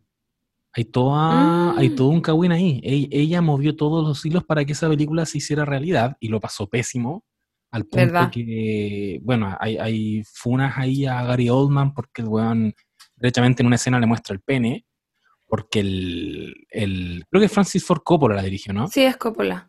tenía esta, este método de que tienes que impactar a tus actores y actrices en el set y ver qué reacción sale. Y, y en alguna escena Gary Oldman le muestra él todo lo que es el pene a Winona Ryder. Oye, encontré la escena en stop motion de The Life Aquatic. ¿Y Eh, cuál es la del barquito? Cuando van en el submarino y hay un Jaguar Shark, dice acá. Como... Es el más importante, po. Tú no la has Sí. visto. No, yo no la he Ah, ¿sí la visto, po. viste? Ah, no la he no, visto no, ya. no, yo no la he visto. Eh, yo sé que la Chiri es muy fanática de esta película, por eso le estaba dedicando el dato. Pero Lo que la- pasa es que es como un elemento importante el tiburón. Vela. Es que deberíamos hablar algún día de, de De- Wes Anderson y sobre todo de Life Aquatic también. Es una de mis películas favoritas favoritas. Y de Está en mi eh, top 5, Sí. podríamos decir. Ah, Sí, entonces, totalmente. po, me pongo el día con Wes Anderson, que estoy leyendo acá que él introduce stop motion en todas sus películas. Ahí la dejo. Bueno, tiene la de los perritos es Sí, como po, stop motion Isla de también. Perros es stop motion. Sí, igual, igual, claro, como que hoy en día ya no es necesario hacerle stop motion de real, pues como que podí falsearlo.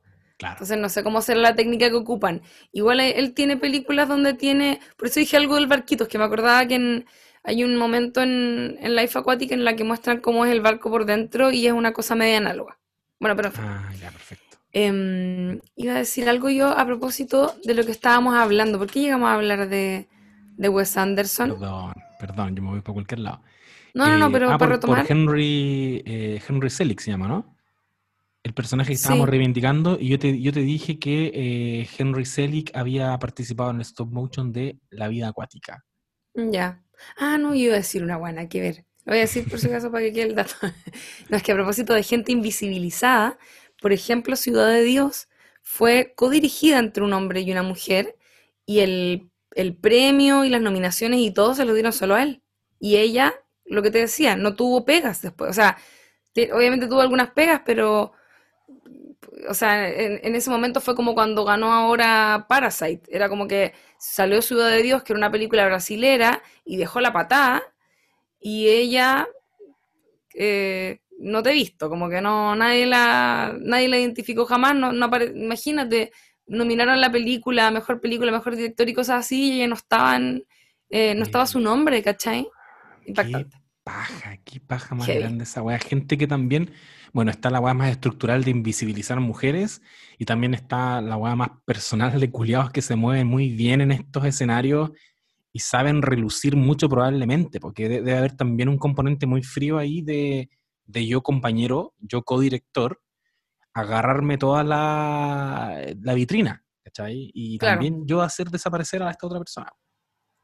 Igual creo que no dependía mucho de él, pero lo que sí, que es lo peor de toda esta weá, es que la loca era la que tenía la mano con la gente de Ciudad de Dios, como de- con los niños, como con el universo donde, de la favela donde se movían, porque ella es como antropóloga o algo.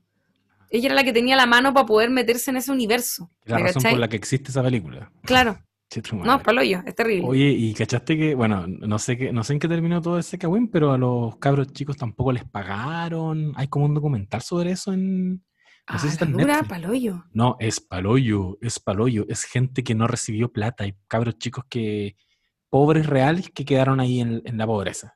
Bueno, es que también, o sea, no me sorprende al final, como que también una película se haber ganado plata para, no sé, en fin, no sé quién se habrá quedado con la plata, pero lo que voy es como que mm, también las películas no sé qué tanto ganan al final, ¿cachai? Hay- hay Como un- les va bien, pero igual es una película de otro país, no hablada en inglés, como que los gringos igual tienen esa weá, en fin. sí, Em, bueno, continuando, quería hablar un poco de Danny Elfman. Eh, Danny Elfman es un nombre que nos suena, por supuesto, yo creo a todis, porque es uno de los grandes compositores musicales de cine eh, y que de hecho es la persona que compuso, por ejemplo, la- la- el tema principal de Los Simpsons, ¿ya? O sea, es como, es de verdad un, un bacán. Y eh, algo que yo no tenía idea es que Danny Elfman antes tocaba en una banda de música. Evidentemente era un guau muy talentoso. Eh, y él tocaba una banda de música, qué sé yo, pero no hacía, no componía música incidental, ¿cachai? Y fue Tim Burton, que le gustaba la música del loco, que le dijo, oye, ¿por qué no me haces la música de la primera película que él, que él dirigió, que era Pee Wee Herman's eh, Adventure, no sé cuánto? La primera película de Tim Burton. ¿Ya? Y Danny Elfman, como loco, yo no, no sé componer películas como o sea, canciones para películas, ¿cachai? Eh, y al final fue como, ah, ya pico, lo voy a hacer igual. Y trabajó con él ahí y después nunca más dejó de trabajar con él. Como que de hecho le ha hecho la, la música de prácticamente todas las películas a Tim Burton. Em, Brígido. Brígido, hizo, la- insisto, la, la icónica, memorable música de Los Simpsons. Y le hizo también la música, por ejemplo, del Hombre Manos de Tijeras, que es hermosa. Esa es una de las, de las, can- o sea, de la- de las bandas sonoras que uno, que uno de verdad eh, la escucha y te lleva a la película y te emociona y es, es paloyo, ¿cachai? Eh, y así lo mismo con toda la música de, de, de Beetlejuice también es demasiado buena, ¿cachai? Y en el caso de eh, Nightmare Before Christmas no es menor porque al ser un musical también había un tema de letras y, y qué sé yo. Y algo que aprendí también viendo esta, esta serie es que los locos no tenían el guion porque el, el escritor era como contera jalero, se había jalado toda la plata y no había trabajado nada. Y estaban un poco hasta el hoyo porque la preproducción, por supuesto, era muy brígida por el hecho de eh, ser stop motion. Entonces lo que hicieron fue, filo, no tenemos el guion, partamos por las canciones. Entonces Danny Elfman hizo las canciones primero, ¿cachai? Y por eso también mencionaba yo antes que las canciones te cuentan la película entera igual, ¿cachai? Como que claro. tú escucháis las canciones y es, podía escuchar la- la ca- las canciones y entender la película, ¿cachai? Oh. Eh, sí. Y por lo mismo, Danny Elfman como que desarrolló una relación tan íntima también con lo que estaba haciendo con su trabajo, que en la película las voces las hace un actor, pero las canciones las canta Danny Elfman, que es maravilloso porque tiene una voz muy bacán y tiene como unos graves que son muy importantes para el personaje, porque se supone que Jack Skellington te da miedo, ¿cachai? Entonces canta así, como a veces con unos vozarrones, como terroríficos, ¿cachai? You must believe when I tell you this. It's as real as my skull, and it does exist. Here, let me show Eh, eso con Danny Elfman. Yo lo quiero mucho, es, es muy eh, icónico él y, y referente, por supuesto, para Todis, como decía. Eh, de hecho, eh, me acordé ahora que en, en esta película chilena que dirigió Alberto Fuguet, Se Arrienda, ¿se acuerdan que el, el protagonista, prota- ¿qué era? Era Luciana Brusco, qué ordinaria es, pero bueno. El personaje era compositor musical, supuestamente. Y él me acuerdo que en la película comenta que su ídolo era Danny Elfman. Ah, ya. Yo no vi Se Arrienda. ¿No viste Se Ah, ¿no la viste? No, la veas, fíjate. No, ya no. Pésima película. Ya fue. Malazo. Oye, entonces tiene que, Danny Elfman tiene que haber pasado antes por eh, Tim Burton, antes que Los Simpsons. O sea, Los Simpsons es consecuencia, porque Los Simpsons es del 89. Es del 89 y Pee Wee Herman debe ser como del 85, ponte tú. Claro. ¿Cachai? Entonces, o a ver, déjame decirte la fecha exacta para no ser tan charcha. Pee Wee Pero- Herman es del 85, exacto. Ah, mira. Perfecto. Entonces ahí trabajó con, con Danny Elfman y de ahí hicieron Beetlejuice en el 88, hicieron Batman, ¿cachai? Como que, no sé, el weón así fue un descubrimiento, como que le cambió la vida igual este, o sea, derechamente. Como que el loco se empezó a dedicar a esto y era seco y trabajó en todas las películas para adelante, Big Feet, eh, todas las películas que, que hizo em, Tim Burton. Tim Burton hacia adelante las trabajó con Danny Elfman, Seco. Seco. No tenía en mi Eh, radar a, a Danny Elfman. Ah, ¿la Dubre? La Es amado. Es que, bueno, vuelve a ver si puedes la, la pesadilla, va, ¿cómo se llama? La, Nightmare el extraño Before- mundo de Jack. La voy a ver, de hecho. La, la voy a ver. Vela. Y es cortita además. Y, y después escúchate el soundtrack. es- me, me sé todas las canciones, la podría cantar así como... Mi sueño es como cantarla en un karaoke, pero sería como, uh, ñoña, bájate. Em, Sí, igual sería Bueno, así. Sería así súper así. ¿no? Y yo con mi polera adolescente universitaria de, Claro. de Jack Skellington. Quiero cantar El extraño mundo de Jack. Sí, tu madre, lo Y como actuando la más encima. Claro. Em, bueno, quería hablar sobre Catherine O'Hara porque tú la mencionaste, es la mamá de Kevin McAllister, clásica señora maestrísima que además eh, también protagoniza una de las secuencias y escenas más icónicas en la historia del cine, a mi parecer, que es la posesión que tienen en la mesa en Beetlejuice, ¿no es cierto? Donde, que ya la ocupamos, eh, ya la pusimos en... Sí, lo pusimos. Misadeo de la common we want go home. Perdón. Oye, ¿puedo No, decir gracias. algo? Eso te sale muy bien.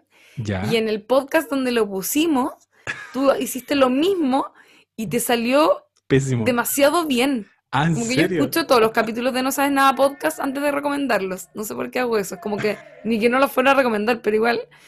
Eh, y me acuerdo que lo escuché y fue como. Pensé que era casi que la canción y era y tú. ¿Cachai? Ah, esta weá, eh, saludo a mi, a mi concuñado que canta esta weá siempre los fines de semana y le sale mejor que a mí. ¿En Y- serio? Sí, antes de empezar a pololear con la miel, yo le sabía las historias. po. Y todos los fines de semana salía el Seba cantando esta weá a su suegro en la mesa el día domingo. Y el suegro, así como que en la primera historia, súper empaquetado. Como, weón, ¿por qué me- y, y en la última historia, como cantando toda la familia juntos. Y tiene, tiene un valor emocional la canción. Ah, qué bonito. Bueno, esa escena es tremenda, tremenda, Sí. tremenda. La otra vez, creo que lo comenté en ese día que, que grabamos, porque que solo quería ver esa escena, ¿cachai? Y estaba, aparece en, creo que está en Netflix, Beetlejuice. Entonces como que quería ver la escena y al final filo, vi la película entera, demasiado buena. Y bueno, en esta película, eh, Catherine O'Hara es Sally, que es la, el, el interés romántico de Jack, que de hecho, según lo que contaban también en esta serie eh, de Netflix, el personaje lo había incluido la, la guionista mm, eh, Caroline Thompson. Como que no estaba originalmente, o era una versión muy nada que ver, como más fen fatal, y ella lo transformó en lo que es, que es adorable. El personaje de Sally, si bien no sale casi nada, es adorable, ¿cachai? Es, es muy bonita, es una muñeca como de trapo, que está toda cosida, de hecho ella se descose las manos en una escena muy clave, eh, tiene como esas cosas, ¿cachai? Puede hacer ese tipo de cosas, y es media bruja además. Y está enamorada de Jack, y ella como que es la única que se da cuenta de que Jack está mm, infeliz, ¿cachai? Y finalmente quedan juntos. Y tiene una de las canciones más bonitas de la banda sonora, que es la canción de Sally, Sally Song. Y yo nunca me había dado cuenta que era Catherine O'Hara la que la interpretaba. Me desayuné con esto, ¿cachai? Em, y fue como, oh, qué cuático, porque más encima la voz de Sally es como muy aguda eh, cómo canta la canción. Y hoy día dije, no, yo tengo que ver a Catherine Jara como cantando esta weá. Y weón, me encontré con un video de Catherine O'Hara cantándola onda ahora. Como Ah, onda hace muy poquito, en vivo. Oye, weón, y te lo juro que se me pararon todos los pelos del cuerpo como... Porque la cantó perfecto. Y onda es una señora ahora, ¿cachai? Y loco, su voz es hermosa, te lo juro, fue una, así fue como una experiencia eh, impactante verla cantando la canción de Sally. Por favor, búsquenla en YouTube. Yo puse así como Catherine O'Hara Sally y había una, una persona que grabó desde el público y te lo juro que, pero así ya hermosa.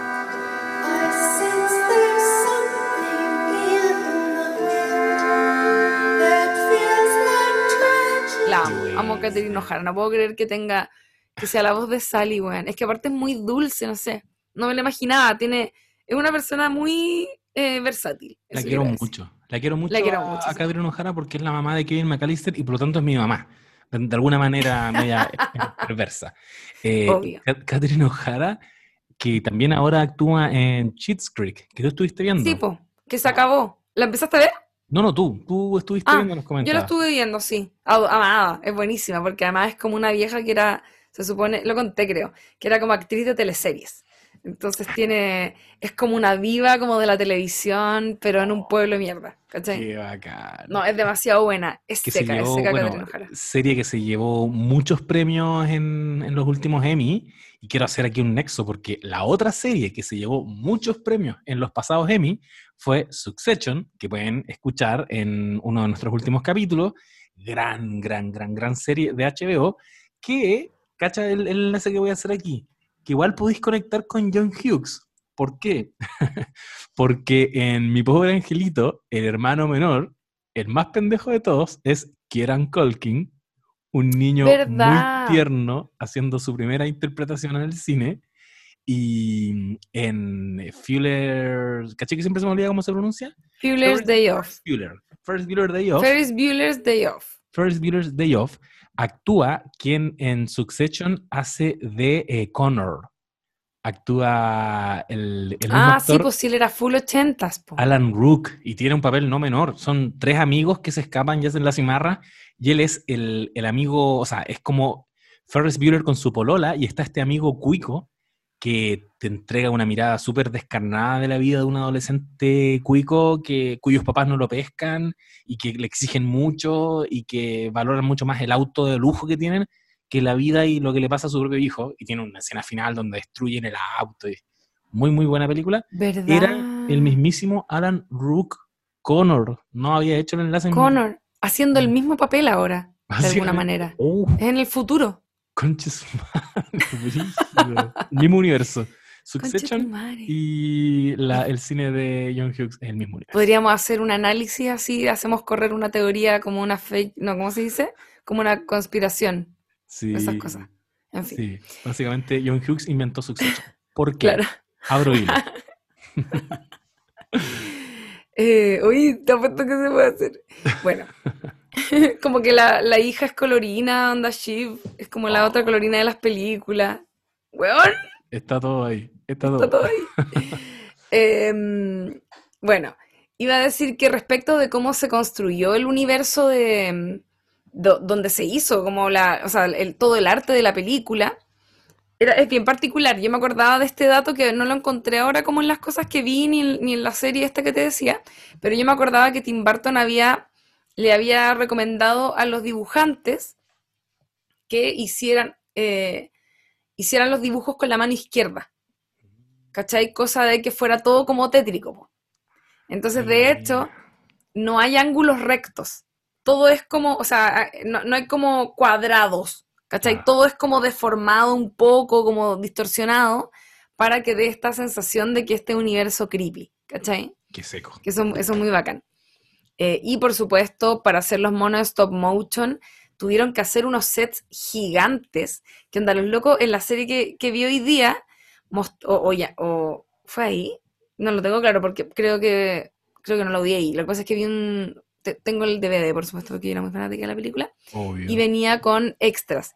y ahí viene como un pequeño documental de, de cómo hicieron la, la película, y tenían unos sets que eran como el mini set antes de hacer el set verdadero, porque los sets eran gigantes, y de hecho para poder mover las cosas entre medio, hacían como unas escotillas entre medio de como como para poder mover los monos desde adentro y no tener que pasar por encima, ¿cachai? Oh, Tenían como unas compuertas que las abrían y movían las cosas ahí y, las, y de ahí volvían a, a- a tomar Qué las fotos. ¿cachai? Hermoso lo encuentro. Hermoso. Oye, a todo esto no he explicado lo que es el stop motion, pero imagino que la gente sabe. Pero por si tienen la duda, stop motion es cuando en vez de grabar o, o filmar una película, se hace con fotografías. Entonces se va moviendo el muñeco, eh, se mueve un poco y le, le tomáis la foto, lo moví un poco más y le tomáis la foto, etc.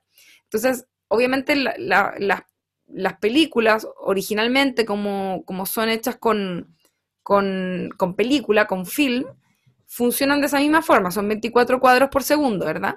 Pero en el stop motion son, eh, se hace como de manera manual, ¿cachai? La fotografía se hace eh, no pasando rápido con una, con una máquina, ¿no es cierto?, para filmar, sino que se hace tomando fotografías. Entonces se hace con objetos inanimados, se logra el mismo efecto que una actuación de un ser humano que se mueve realmente. ¿Se entiende? Exacto. Yo lo entendí perfecto. Y cuando, cuando era chico, yo usaba, hacía estas cosas.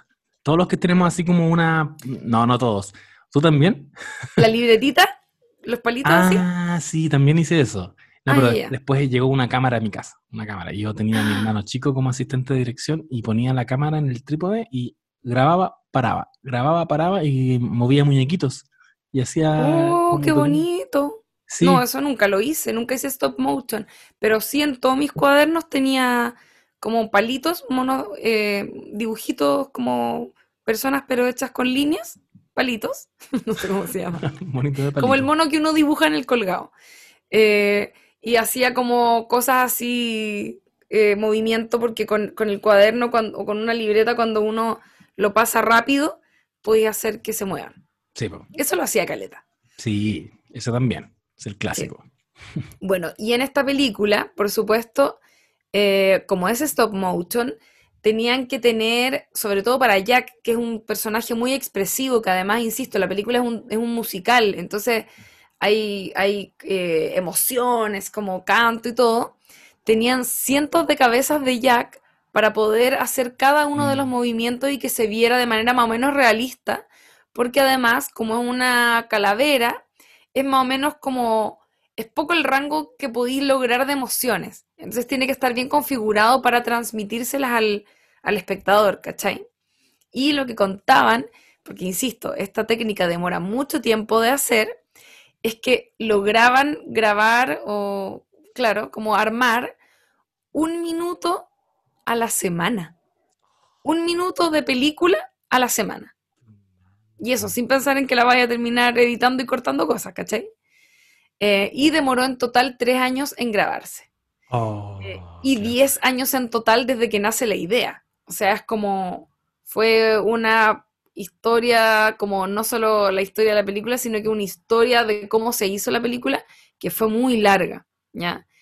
Y bueno, teniendo en cuenta eso, que fueron tres años de eh, hacerse, y que Tim Burton fue un par de veces a asesorar, porque era como su idea original, pero en realidad estaba en manos, perdón, en realidad estaba en manos de un equipo con otras personas, eh, fue muy cuático cuando le cambiaron el nombre y le pusieron Tim Burton's Nightmare Before Christmas y dejaron completamente invisibilizado a la persona que sí estuvo a cargo de la dirección y que había estado tres, invertido tres años de su vida en todo este cuento. ¿Cachai? Qué locura. Tim Burton, que, que no ha sido capaz de tener una relación de 10 años y quedó con todos los créditos de una película que en la que Henry, Henry Selick era el nombre, Sí, Mm, eh, Henry. invirtió, invirtió tanta energía y tanto corazón. Pero aquí lo reivindicamos. Aquí lo reivindicamos.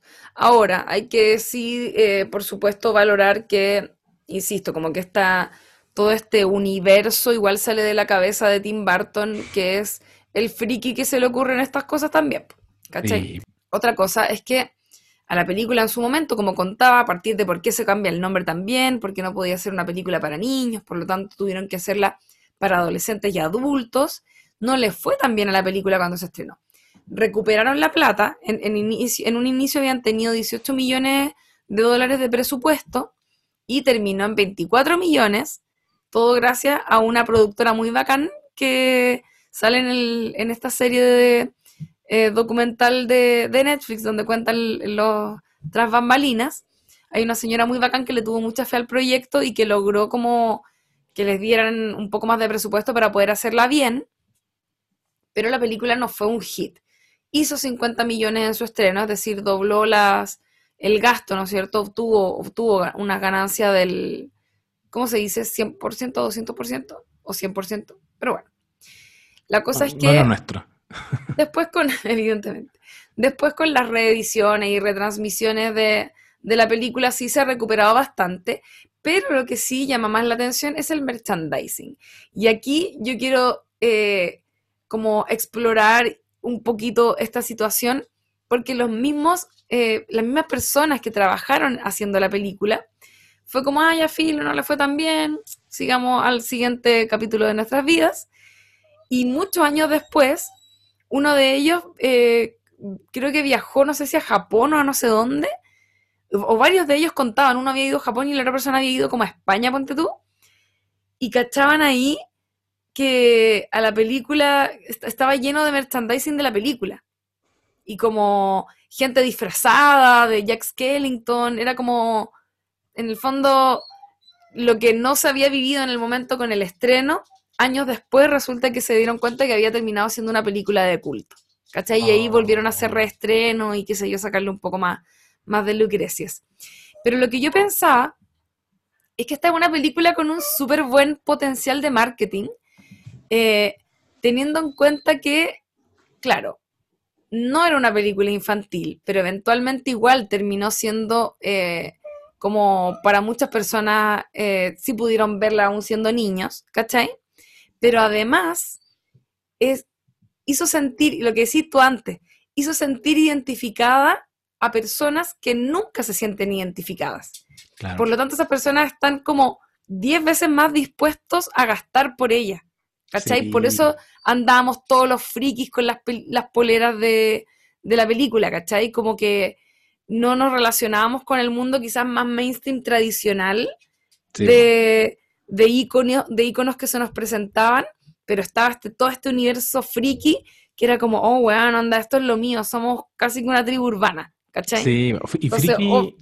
fri- friki, pero no ñoño. Si uno tuviera que hacer como una subdivisión de tribus urbanas, siento que apelaba incluso más como que friki, emo, como que me siento que me, me cabe mejor porque había una historia con una densidad emocional igual mucho más interesante que, no sé, po, los que podrían ser freaks de los cómics. Eh, Claro, sí, tenés razón. Yo, yo, yo decía ñoño en el sentido de ñoñería, de ñoñar, básicamente. Sí, no, no, igual es como. Estoy de acuerdo, igual somos frikis dentro de todo, todos, pero, pero es como una, un público bien específico, que igual había un gusto por el cine también. Igual Que es una que- forma de ñoñería igual. Sí, el- los cinéfilos son bastante incel. Como que, no sé, yo entré a estudiar guiones y era como andaba con mis peleras de, de, como de Jack y como que obvio que era un universito igual de personas como eh, con ese tipo de ñoñería, po. como Sí. de las películas y que ahí la lata con- como con ese tipo de cosas finalmente. Sí, ¿cachai? Pero insisto, eran personas que estaban completamente dispuestas también, como además no era exclusivamente para niños la película, o sea, no era para niños de hecho, eran personas que eh, eventualmente igual tuvieron poder adquisitivo para poder gastar plata en la figura, porque no sé si he cachado en estas tiendas donde venden figuritas de, de acción y como cuestiones así, venden unos Jack Skellington preciosos, gigantes, mega caros, ¿cachai? Sí, una, era una inversión a largo plazo. Era Claro. espera a que estos niños nerds que sí vieron tu película tengan plata. Claro, eh, te van, tal cual. te van a devolver Eh, la mano. Sí, así que bueno, en resumen, por todo esto que acabo de mencionar, incluyendo el tema del merchandising, que no es menor porque tiene que ver con el arte de la película, y bueno, muchísimo, muchísimo más, es que esta es una obra maestra, icónica, de culto, eh, representativa de una época también del cine que fue más o menos importante. Tim Burton, por supuesto, es un director súper famoso, ¿cachai? Que a todo esto decían, este como que Jack Wynn, contaban que el weón era bien mal genio y como que cuando cambiaron un par de cosas o le propusieron cosas que a él no le gustaban, el weón dejaba la patada y eso que iba como una vez al año a mirar qué estaban haciendo, ¿cachai? Y de hecho el equipo de producción tenían enmarcado eventualmente un pedazo de pared donde el weón de, de enojado había pegado una patada y onda hizo un hoyo. Y los weones cagados de la risa lo, lo transformaron en algo divertido, lo, lo enmarcaron y lo dejaron puesto ahí. Que heavy, que hay Heavy. hartos puntos en común. Este es un hilo del que podríamos tirar ya para otro podcast, porque igual este se, se nos hizo largo, pero, pero John Hughes eh, también no, no era un weón egocéntrico, pero también tenía ciertas aprensiones con que le metieran mano a su guion y también hacía ciertas aparicio- apariciones en el set de Mi Pobre Angelito. Como por ejemplo, cuando eh, le tocaba grabar a, mm, a este actor que dijimos que había, había protagonizado Uncle Buck y que es el, el vocalista de esta banda que ayuda a la mamá. John un- Candy se llama. John Candy. Eh, el día que le tocaba grabar a John Candy, él estuvo ahí porque era su amigo y, y lo instó a que el weón improvisara y se quedó con él. Y la, y la aparición que iba a ser súper corta terminó siendo mucho más larga, pese a que no- le estaban pagando casi una plata simbólica. El weón lo hizo muy Un por. Chocman. Sí, un Chuckman. Era como muy porque era amigo de, de John Hughes. Em, pero dos grandes películas navideñas. Yo no sé si me estoy adelantando acá. Si- ¿A terminar, dices tú? O estoy, no, o no, todavía Sí, no. terminemos. Yo ¿Sí? ya dije todo lo que tenía que decir. ¿En serio? Ya, bacán. Lo estoy censurando entonces. No, yo, yo solo quería decir que, que dos películas que les invitamos a que revisen para que después escuchen este podcast y nos comenten también cuáles son sus películas navideñas favoritas. Hay un universo de, de películas navideñas. Hay gente que es muy fanática de este género específicamente. En Chile no se ha explorado mucho, pero sí existe, ponte tú, una película que se llama Navidad, que fue escrita por, por Gonzalo Massa, a quien yo escuchaba en otro podcast antiguamente que él se, se declaraba un fanático del, del cine de Navidad, que es un subgénero Mm. finalmente. Está mi, mi regalo, el regalo prometido con Schwarzenegger, eh, bueno, hay muchas. Y ¿Cuál es esa? Es cuando, Ah, sí, me acuerdo. ¿De verdad está toda la película tratando de tener, un muñeco. buscando un muñeco para su hijo? Que bueno, todas las van a pasar probablemente estos días. Pero eso, pues, yo iría cerrando, ¿no, amiga? Sí, estamos ready. ¿Estamos ready? Espero Solo- que les haya gustado el capítulo. Y todas esas cosas. Vean las películas. a las películas, que les haya gustado el capítulo, que nos sigan en nuestras redes sociales, agradecerles nuevamente toda la buena onda y el cariño que nos tiran permanentemente. A veces no respondemos todos, tratamos de que sí, la mayoría de la gente sí ha recibido nuestras respuestas, pero leemos todo y estamos ahí con los brazos abiertos recibiendo todos sus comentarios y todas sus buenas vibras.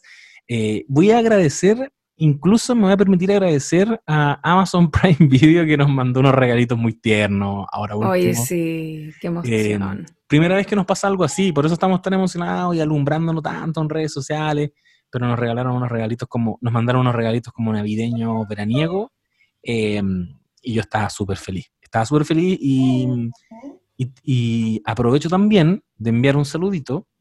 Esto es una anécdota, que mi polola Lamel hace poco tuiteó que eh, queríamos terminar de ver The Leftovers y no y en el VOD, que es donde la estamos viendo, le falta un capítulo. Entonces, muy como alguien cacha donde se puede ver, y le escribió una chiquilla que se llama, al menos su arroba, es Angela Baggins, que le dijo que podíamos usar su cuenta de eh, DirecTV Go.